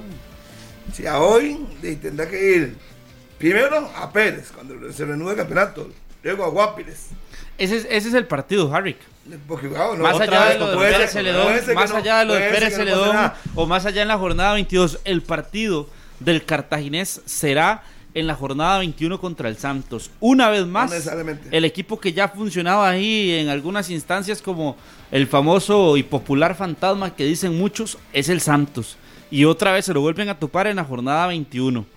Pero si en la jornada 20 el Santos va a San Carlos y gana y Cartagena empata con Pérez, ese partido es, no pasa absolutamente nada Santos contra Cartagena. Recuerde que Santos va a San Carlos y Cartagena a Pérez le repito, le pongo el programa, se dice que el partido más importante es el contra Santos, no necesariamente. Una victoria de Santos en San Carlos y el empate, para ponerle empatando en Pérez a Cartaginés, no vale nada. Sí, sí, sí, sí, sí, sí, sí. Pero Carlos, lo decía por lo por el enfrentamiento directo, pero, pero, igual, si los dos perdieran de visitante, ahí sí son 100 pesos. Sí. Ahora. Y al revés, si Cartagena gana en Pérez y Santos pierde San Carlos, ya se montó Cartagena, depende de sí mismo que, que, el, que Cartaginés va a tener, vamos a ver, no sé si una leve ventaja porque este parón de le corta el ritmo competitivo y emocional que traía el Municipal de Pérez Celedón. Distinto si el partido se hubiera jugado esta semana o mitad de semana o el fin de semana, por lo que ha venido haciendo Pérez. ¿Verdad? Que, que es notable la mejoría que ha tenido. Entonces, por ahí, con este parón, vuelve todo a, bajarse en las cargas eh, emocionales de juego. Cayó de último lugar en serio el tiro por la culata, digamos. El Santos le pidió suspender el juego, empezó ganando 2-0 y al final se quedó sin nada. Claro, que es que ahí es donde hay derrotas que duelen y la del fin de semana para el Pérez no tener la capacidad de sostener el, el 2-0 y un enorme mérito al Santos para el Santos de Y la actitud en el partido y las figuras que siguen apareciendo. Por cierto, ya el Santos en territorio canadiense, ¿verdad? Sí, ya hablé hoy en la mañana con Kian, Kian, Kian Jeff ya están allá en Canadá, están ubicados. Y hoy tendrán charla y demás. Más tarde hablaremos con ellos. El Herediano asegura casi que primer lugar, ¿verdad? Ya uno está claro en que el Herediano tiene ese primer lugar y ahora esperar a que cierre estos tres partidos. Para que no gane el primer lugar tendría que perder dos de los tres juegos que le quedan, ¿verdad? Un lugar de Guanacasteca, la jornada 20. Viendo el, es el próximo, el próximo es Guanacasteca. El equipo herediano, vamos a ver quién le toca después de Guanacasteca. en el Collella. Ay, juega contra el local, contra Grecia. Tiene dos partidos de local y en la 22. Ganando esos dos ya. Se va al Sporting. Sporting, Guanacaste, Grecia y Sporting. Guanacaste a donde Harry en el, en el aquí. No, aquí. Por eso ganando esos dos, ganándole a Guanacasteca y a Grecia. Chao. Ya nadie le quita el primer lugar. No hay forma. Por eso yo creo que ayer la victoria del Herediano ayer era fundamental para consolidar el primer lugar y así lo sabían y así lo terminó sin hacer el mejor el partido más vistoso ni mucho menos. Y el otro punto es que ayer el, el equipo florense este, me parece que también sabía que golpeando al cartaginés lo iba a poner en riesgo de, clasificación. Y así lo hizo. El cartaginés ahora se metió en un grave problema de clasificación. Pues ya no depende de sí. Y tiene partidos complicados el cuadro brumoso también. Esa visita a Santos quizás la más complicada. Va a Pérez, va a eh, Pero va a Pérez Heredón. Y cierra en casa contra, vamos a ver quién le toca, Cartaginés. Ah, no, tres visitas. Los tres fuera. Ya ayer era el último en casa. No, el Cartagena no, juega contra Jicaral. El último partido Jicaral. En casa. El último. Si va a dos de visitante. Pérez y Guapiles. Y luego recibe a Jicaral. A Jicaral, sí. En el Fello Mesa. Sí, ayer dejó ir una oportunidad. Todavía el empate al cartaginés lo metía en zona de clasificación y le permitía depender de sí. Pero la derrota sí, ya lo deja fuera y lo deja presionado con Sporting, que está ahí cerquita también, con Grecia, que está cerquita. Si la tabla tiene a Herediano con 36 puntos, 32 la Liga, 30 Santos, 28 Saprissa, 28 Cartaginés, 27 Sporting, 25 Grecia, 21 San Carlos, 20 Guanacaste, 20 Guadalupe, 19 Jicaral y en el sótano Pérez con 18 puntos. Una semana nada más estuvo fuera del primer lugar más, ni una semana, son como cuatro días. ¿Quién? Pérez. Estuvo fuera del último lugar cuatro días y ya volvió al último lugar otra vez. Sí, y ese resultado de Jicaral también que lo deja ahí. A un punto. Las 10 con 27, la noticia que se ha generado esta mañana se da desde México con la sanción que le imponen a la selección mexicana de fútbol por eh, caer nuevamente en la situación de los gritos homofóbicos durante un partido de eliminatorio. Así que hacemos una pausa después del corte. Ampliaremos porque sería contra Costa Rica, uno de los rivales que tendrá que jugar a puerta cerrada la selección azteca ante la sanción que no era que le habían advertido que sería más, más grave si eran reiterados, pero bueno, vuelve a ser una sanción de, de puerta cerrada. 10 con 27, ya volvemos. 10 con 32 minutos de la mañana. Gracias por continuar con 120 minutos. Y la noticia, como se decía antes de la pausa, es la sanción a la selección de México eh, en su estadio, en su casa, en su localía, en esta octagonal de la CONCACAF. Y para hablar del tema nos acompaña Álvaro Cruz, colega mexicano, que nos puede ampliar, Álvaro, los detalles de esta sanción que le impuso FIFA a la selección azteca. Saludos, buenos días hasta México, un gran abrazo. Hola, buenos días, pura vida desde México para ustedes compañeros en Costa Rica. Eh, sí, justo eh, la FIFA manda el mail con todas las sanciones, que fueron muchísimas alrededor del mundo, y la, que me encuentro en primera instancia es eh, la de México por los juegos ante Canadá y Honduras, partidos que empataron 1-1 con Canadá y le ganan 3-0 a Honduras. La sanción por el grito que, se viene repitiendo desde hace muchos años, pero que hace eh, aproximadamente en el 2017 la FIFA eh, pidió a México que ya no lo hicieran. Este, bueno, a final de cuentas, termina por, por cobrar factura nuevamente este grito y lo sancionan dos partidos de local que sería el 30 de enero contra Costa Rica y el 2 de febrero contra, contra Panamá, además de una multa de 100 mil francos suizos, que equivale a 109 mil 700 dólares, aproximadamente unos 2 millones 200 mil pesos mexicanos. O sea, eh, se fue duro la, la, FIFA contra México porque es reincidente, ¿no? Hay que recordar que también en el primer partido eliminatorio contra Jamaica eh, se jugó sin gente en el Estadio Azteca porque la FIFA sancionó a, la Federación Mexicana por el tema del grito. Entonces, eh, en aquella ocasión habían sido dos también, dos partidos de sanción. Sin embargo, la Federación apeló ante la FIFA esta cuestión y por temas de, considerar que la Federación estaba haciendo cosas por erradicar el grito, eh, estaba cumpliendo con, con temas de ayuda para la no discriminación y demás, decidieron bajarlo a uno pero ahora hay una reincidencia del público y están en dos. Hay que ver si la, si la federación apela o finalmente eh, decide quedarse con estos dos para asegurar que el 24 de marzo contra Estados Unidos habrá gente, porque ya no te puedes confiar de que la afición no lo vaya a gritar, ¿no? Y a partir de ahora, eh, también pensando en ese otro castigo que podría llegar en caso de que sea reincidente, eh, ¿cuál es, Álvaro? Bueno, por el momento es, es este tema de los partidos sin gente en el estadio. ¿no? ¿no? se ha hablado de más, pero las sanciones que, que se llegaron a especular, digamos, en, años atrás, era que México podría incluso perder puntos en la eliminatoria, lo cual eh, pues no le vendría mal a los demás rivales, pero México, bueno, que ahora es primer lugar de, de, del octagonal rumbo al Mundial de Qatar, pues sería un duro golpe, ¿no? Entendiendo que vienen dos partidos fuertes de visita en noviembre contra Estados Unidos a Canadá, luego viene la visita de Costa Rica y Panamá, después visita Estados Unidos a México, van a Honduras y cierran con El Salvador en, México, ¿no? Entonces, perder puntos por una reincidencia, vaya que sería duro, ¿no?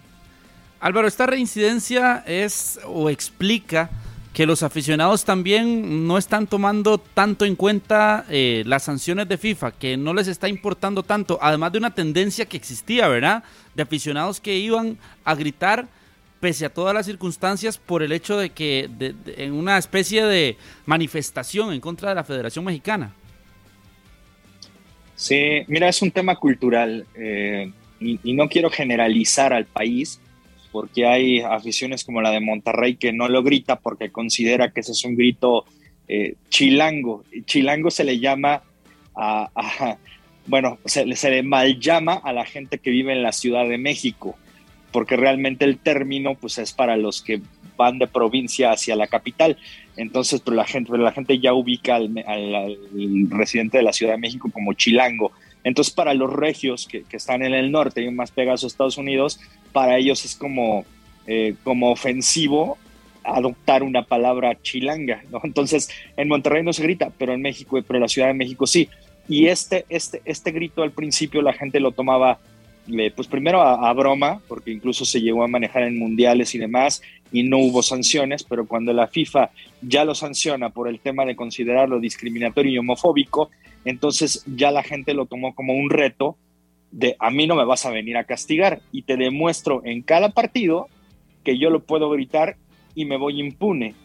Ya cuando todo esto transgrede las líneas de, lo ofensivo y del a mí no me vas a censurar, ni mucho menos, últimamente hemos detectado que se maneja como protesta, protesta a los malos juegos del Tri.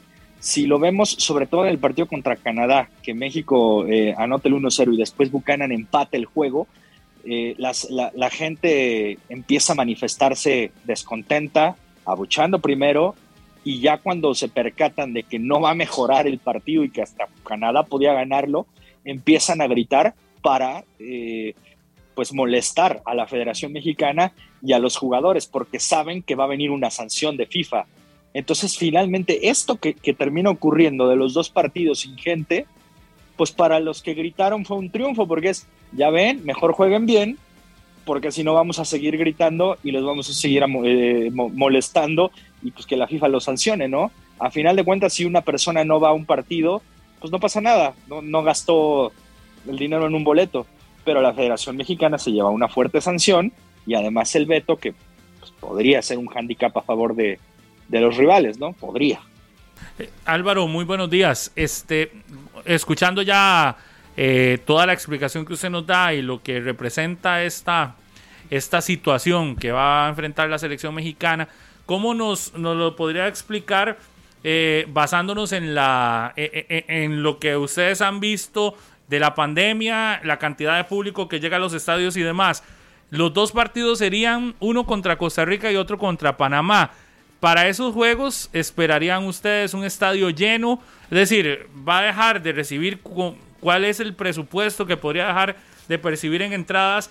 Y si efectivamente el tema de la pandemia, que siento que lo he visto en los últimos días y lo he escuchado en noticias mexicanas, que está controlado, que ya se está dando mucha más apertura, permitía pensar que esos partidos iban a poder jugarse con estadio eventualmente lleno. Eh, sí, bueno, ahorita en México se anunció el semáforo verde, que es que, ya los hospitales tienen, eh, eh, ya, ya, están disponibles para, para, enfermos de COVID, ¿no? Ya, ya no hay una ocupación a full como, como estaban en meses atrás. Entonces acá se, empezaron a reactivar ya las empresas al 100%, los restaurantes, los bares, los recintos deportivos, etcétera. Entonces sí se podía pensar en, un lleno, si es que no volvemos a caer a semáforo amarillo naranja, que eso ya eh, limitaría nuevamente el aforo. Pero en, el entendido de que fuera semáforo verde, sí, ya podría ser el 100%. Este, ¿Cuánto deja de percibir? Ayúdenme con una calculadora, por favor, eh, para más o menos manejar una media de lo que es el, el precio de los boletos. En México cuesta, digamos, un boleto vamos a manejar la media de 500 pesos. y son 87 mil entradas. 500 por 87 mil. Lo vamos a manejar en pesos y ahorita lo transformamos a dólares. ¿Cuánto le, cuánto le sale? 3 millones 500 mil pesos. 23 millones 500 mil pesos. Y eso si lo manejamos a dólares debe ser como un millón de dólares más o menos. Estamos hablando que por partido sería un millón de dólares por juego. De entradas. De entradas si está lleno el estadio. Sí, es una sanción además eh, de, lo que significa jugar sin público muy fuerte económicamente hablando. Eh, y también, eh, no sé, ¿cómo les ha ido a ustedes cuando se juega sin público partidos de la selección mexicana? No sé, porque por ejemplo acá en Costa Rica ya estamos acostumbrados a jugar sin público con muy poquita gente. Eh, de hecho, el partido contra la selección mexicana no había ni mil personas en el estadio, quizás. Este, ya como que nos estamos acostumbrando a ese hecho. ¿Cómo le ha ido a México en este tema? Porque creo que ustedes sí tienen más tiempo de tener público, aunque sea no tanto, pero sí, sí, sí no lo vivieron tantísimo porque la misma selección mexicana va a Estados Unidos y en Estados Unidos se juega a estadio lleno. No, sé cómo les ha ido en ese tema de, jugar partidos oficiales sin público, ya sea por pandemia o la otra ocasión que había sido por, por sanción también. ¿En el sentido de, resultados o, en qué? Sí, sí, en todo el sentido, porque a veces a los mismos jugadores no les gusta eh, las situaciones así, ¿verdad? Que, que, se sienten incómodos. Sí, pues mira, como se terminaron acostumbrando también los jugadores por, porque pues han, la, mayoría están en Europa y allá también hubo un, eh, tiempo largo de que no tuvieron gente en los estadios. Eh, finalmente ya no les pegó tanto el tema con selección aquí en la eliminatoria. Sin embargo, este, eh, pues bueno, o sea, el tema para los, para los vendedores, pues sí es difícil, ¿no? Porque es gente que, que, que no tienen una economía fuerte y que dependen de, ir al estadio para, para, poder sacar su dinero y, con eso mantener a sus familias, ¿no? Entonces, a ellos, por ejemplo, sí les pegó. A los jugadores siempre te dicen que es mejor tener público y sobre todo en el Azteca porque es un estadio que por la, por la acústica que maneja y por lo grande que es, impone a los rivales, quieras o no. Eh, habrá gente de experiencia que no, como Keylor Navas, por ejemplo, Ryan Ruiz, Elso Borges de otras selecciones, pero hay, hay, otros jugadores que llegar al Azteca, verlo lleno, escuchar el himno a una sola voz, eh, más el factor altura y todo eso, sí termina imponiendo. Entonces, decían por ahí que a lo mejor el partido contra Jamaica, que no hubo gente, pudo haber mermado un poco en el accionar de México, que, que, terminó ganándolo por muy poquito ese partido, ya, ya había empatado Jamaica.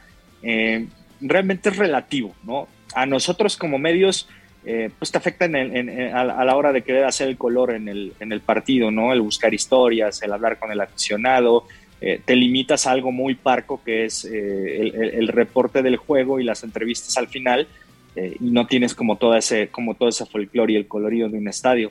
Pero al final de cuentas es, me parece que, que, los más afectados son los que llegan a vender y, al estadio pues, las cervezas y todo eso porque porque pues, es su, su, modus vivendi, ¿no? Al final de cuentas. Y, y, para terminar, eh, Álvaro, ¿alguna posibilidad de que el estado, eh, de que el partido se traslade de sede? Igual tendrían que jugarlo a puerta cerrada, pero pensando en que no es necesario utilizar el Azteca ya que no hay eh, público, ¿podría existir esa opción de que decidan que partidos que sea sin público lo puedan llevar a otro estado, no sé? Mira, la idea de llevarlo a otro estado es para que la gente de otro estado disfrute de la selección. Si no hay gente, no, no tendría caso. Eh, digo, esto es mi opinión, eh, no lo sé, a lo mejor sí lo manejan en la federación. Yo veo muy viable, por cómo se han manejado, que la selección no salga del Estadio Azteca, eh, incluso con esta sanción. Lo que sí se ha manejado es que para duelos ya con, con afición, pues si sea trasladarlo a, otro, a otra entidad, eh, sobre todo pensando en esta, en esta cuestión cultural que les digo del grito, ¿no? Y, se ha manejado Monterrey como una sede porque ellos no gritan allá. Eh, además de que el apoyo es, es, es, brutal, son, son muy pasionales en Monterrey, es como lo más cercano a Sudamérica que tenemos en cuestión de apoyo, ¿no? Eh, entonces se ha pensado en Monterrey, me parece que Pachuca también había sonado como sede, pero está muy cerca de la capital, Pachuca, entonces sí se había tomado en cuenta, pero bueno, habrá que ver también qué decide la federación si cree que es viable mover el partido contra Estados Unidos del 24 de marzo a otra sede con menor capacidad de, aforo en el estadio, pero evitarte el grito a dejarlo en el Azteca y pues si juegas mal contra Estados Unidos y por ahí te ganan, que tampoco es descabellado, pues aventarte otro castigo de la FIFA, otra multa y, el partido contra El Salvador que cierre el octagonal, pues otra vez sin gente, ¿no? Y a lo mejor pues ya un castigo más fuerte por incidencia, no sé. Sí, es, es todo un tema y, qué, qué, interesante eso que nos dice que depende de la, del, de la zona geográfica en donde te encontres, así, así va a reaccionar el público. Bastante interesante, ¿verdad? Eso, eso lo que demuestra también es la, la diversidad de, de, de, todo que tiene un país tan grande como, como México, ¿verdad? Donde cada estado podría ser hasta un país pequeñito como el nuestro. Muchísimas gracias, este Álvaro, muy amable y, vamos a estar siempre pendientes de la información que se genere allá en México. Bueno, estamos para servirles, compañeros. Un gran abrazo desde la Ciudad de México, pura vida. Gracias. Álvaro Cruz, periodista de TUDN. Eh, qué interesante, ¿verdad? Es, lo que pasa en los países así, como Estados Unidos también, que cada estado prácticamente se convierte en un, país. país independiente. Sí, sí, sí. De hecho, la Ciudad de México tiene mucho más habitantes que toda Costa Rica junto, ¿verdad? Eh, sí, Ciudad de México, es impresionante. Sí, la cantidad de habitantes que hay ahí. Supera los 20 millones de habitantes. La Ciudad de México, por ejemplo. No el Estado, ya el Estado es más grande todavía. Por eso, la Ciudad de México es, es una locura. Sí, sí. Pablo, hay información del Deportivo Saprissa. El jugador Michael Barrante sufrió una fractura en su mano derecha, específicamente en el cuarto metacarpiano durante el entrenamiento de este domingo. Dicha lesión amerita un tratamiento quirúrgico, el cual se va a realizar hoy en horas de la mañana, o sea, se debe estar realizando en este momento. Va a ser operado Michael Barrantes de eh, su mano derecha. No viaja. Evidentemente queda fuera del viaje que tiene pactado el Deportivo Zaprisa para hoy a Guatemala para jugar el próximo miércoles ante el Comunicaciones. Así que Michael Barrantes será operado, baja en el Deportivo Zaprisa para eh, lo que resta de las próximas semanas. La noticia entonces, 10 y 48, ya regresamos.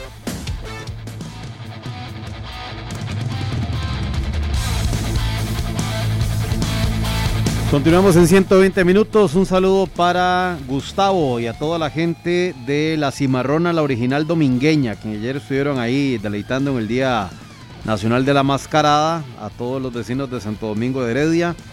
Y también un gran saludo para Juanca Cruz, que hoy está cumpliendo 50 años y que no se pierde 120 minutos. Así que un gran saludo para él y para toda su familia.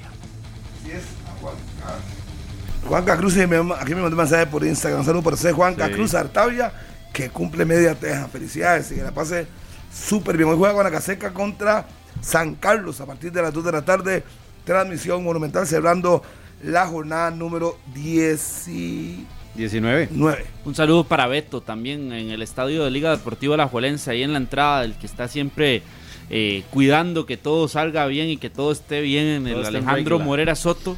Beto que me dijo, todos los días estoy pegado de 9 a 11 de la mañana escuchando 120 minutos, así que un abrazo para él también y para todos aquellos que definitivamente nunca se pierden el programa de 120 minutos. Y en Grecia también, ahí en los jardines, un abrazo para todos ellos que también siempre pasan pendientes. A don Orlando, ahí en Grecia también. Sí, don Orlando. Sí. Y, ahora, Harry, que usted hablaba del equipo de, de San Carlos sorprendió la, renovación de Douglas Sequeira, ¿verdad? ¿Por qué sorprendió? ¿Por qué? porque no es habitual que un técnico en medio torneo lo que está, muy, está cumpliendo con lo que dice. No, no, y ellos están muy, muy. Lo, a gusto. hablaba con, con don Luis Carlos Chacón muy a gusto con lo que ha mostrado Douglas. Exacto. Y los jugadores también están a gusto del trabajo que hace Douglas. Por eso a mí me sorprendió la, renovación hasta el 2023. Sí, pero ok, bueno, ese es 23, pero si no hay resultados positivos, obviamente habrá una, una cláusula que diga goodbye. Totalmente, como todas las cláusulas en el fútbol hoy en día. Entonces, ¿de qué se sorprende? Ve, por eso, por eso, por eso, porque pensé que lo iban a anunciar al final de temporada o algo así. A mí no me sorprende, a mí me deja la incógnita qué pasa con Esteban Alvarado. Ayer cuando le preguntaban a don Orlando Moreira en el previo del partido, no dio detalles y dijo que eso era una situación este, Administrativa. administrativa. Eh, eh, El, jugador fue a su Jupro por un tema administrativo. eh, ya ahora lo llevábamos en Noticias de Repretel. El, desde el viernes estamos con este tema, desde el jueves. Y conversamos antes con Steven Bryce, el vicepresidente de Asojupro. Y la situación de Esteban Alvarado es que al lesionarse fuera del país y con la selección, la solicitud de Esteban Alvarado a la Asojupro es quién me tiene que eh, pagar realmente. Si la federación, la operación, si la federación, si el herediano y todo lo demás que involucra haberse lesionado y el tema de una incapacidad y todo eso, quién debe asumir costos. Entonces, por eso el tema está en la Asojupro. Nos lo explicaba Steven Rice como uno de los casos más complejos que han tenido que llevar en esta asociación de jugadores profesionales porque eh, el tema es, meramente administrativo. Lo que sí confirmaba Orlando Moreira es que el jugador está incapacitado y lo que no lo, no lo confirma es qué va a pasar con él. Porque en algún momento se dijo que ya estaba prácticamente a las puertas de recuperarse. Eh, ¿Qué va a pasar con Esteban Alvarado? ¿Va a seguir perteneciendo al Herediano? ¿No Yo- va a pertenecer más al Herediano? A estas alturas yo lo veo fuera del Herediano. Además, con la poca claridad con la que se ha manejado el tema, ¿verdad? Es muy confuso, o sea... Todos los temas confusos ni- que han existido en el Herediano, cuando han sido confusos, los jugadores terminan saliendo, ¿verdad? Sí. Lo de Randall Asofeifa en su momento era de alguna forma confuso no verlo dentro de la cancha, de que si estaba o no estaba lesionado y se fue. Eh, Mauricio Núñez también, incluso Sí. le dijo a Estefan Monge eh, que no estuvo lesionado nunca y se terminó yendo. Lo de Francisco Rodríguez ahora, ¿verdad? Lo de Que- Francisco Rodríguez. Que afirma que no está lesionado. Ujú, ujú. Pero lo de Esteban Que no lo Alvarado es ponen muy raro. Sí, los tengan que esperar que, digamos, que terminen en capacidad, porque obviamente anda muchas versiones, pero mire que está lesionado no va a pasar nada, el contrato tiene que seguir tener vigencia y ya lo veremos. Igual es interesante que no le ha hecho falta al Herediano hoy Esteban No. Alvarado porque la, la, la actuación de Brian Segura ha sido buena. buena. Buenísima. Entonces, buenísima. eh, me parece que de momento están tranquilos en ese tema. Habrá que ver cuál es la situación ya contractual y si Esteban Alvarado seguirá o no, o cuál será la decisión que tome el futbolista eh, una vez que, que- que esté ya recuperado. Pero sí, ha sido uno de los temas que ha saltado en los últimos días porque no se sabe nada de Esteban Alvarado y efectivamente está, está lesionado y eso es lo Sí, único sí, que sí, se sabe. Lo que don Orlando no quiso fue entre- entrar en más detalles porque dice que es un tema administrativo. Sí, Y no se sabe ni qué, ¿verdad? Sí, puntualmente cuál es la lesión. No. Fue no, aquel no. golpe en Estados Unidos jugando con la selección de Costa Rica, nada más. No sabemos si se dañó un menisco, si se dañó ligamento, no sabemos. Lo que sabemos sí es que lleva ya más de que cuatro meses. Hoy empezó, hoy empezó el microciclo, ¿verdad? Hoy arranca, sí. ¿Qué fue lo que dijo Johnny Chávez ayer del microciclo? No, no le, no le gustaba. No voy a buscar la frase completa, pero no la tenía. Ni Pero Leo no Vargas, ¿verdad? No que todo el mundo estaba de acuerdo. Pues yo digo, no es cierto. Es que es verdad a medias. No, es que usted tiene que resolver por lo suyo. Esto es una forma educada. Estos microciclos decir- no tienen sentido. Ninguna selección del mundo lo hace, Ve. dijo Johnny Chávez. De, pero todo el mundo lo votó a favor. Así es. Porque nadie quería comerse el chicharrón de decir yo fui el único que no permití que se diera un microciclo o mis votos no permitían un microciclo, pero de ahí. Eh, sí. 10 y 59. Nada más debe saludar a Teto ahí en Pavas, que siempre nos escucha. Saludo para Teto. Mañana, tarde y noche pegado 93.5. Un gran saludo. Estamos golpeados por el marchamo y yo sé que ya vienen los compañeros de Noticias Monumental a brindarnos más información. Eh, nos asustaron este inicio de... de Con, con la plata que a tiene Fede la golpearon No, duro hombre. con el marchamo también. Pablo, con la plata que tiene Fede, no creo. No, no, pero vea cómo le quedó el ojo. Sí, eso sí. Le quedó y- golpeada. Y más que la liga también está aportando ahí, ¿verdad? ¿Y dónde está el presidente? De la República. En Ah. Escocia, y claro, con razón lo tiraron. No, no, no, no. O todo- es el tema que todo el mundo habla en este momento. Todo el mundo, no sé cuánto lo irán a pagar ya. Pero todo el mundo está hablando del bendito marchamo que salió hoy a cobro. Pero ya ustedes vienen a contarnos más. Ya hay gente que lo pagó. Jue- No fui yo. No, hombre, yo me. Para que Yo no- aquí voy a pagarlo. Nos vamos, que tengan un excelente lunes. Feliz inicio de semana. Chao. Este programa fue una producción de Radio Monumental.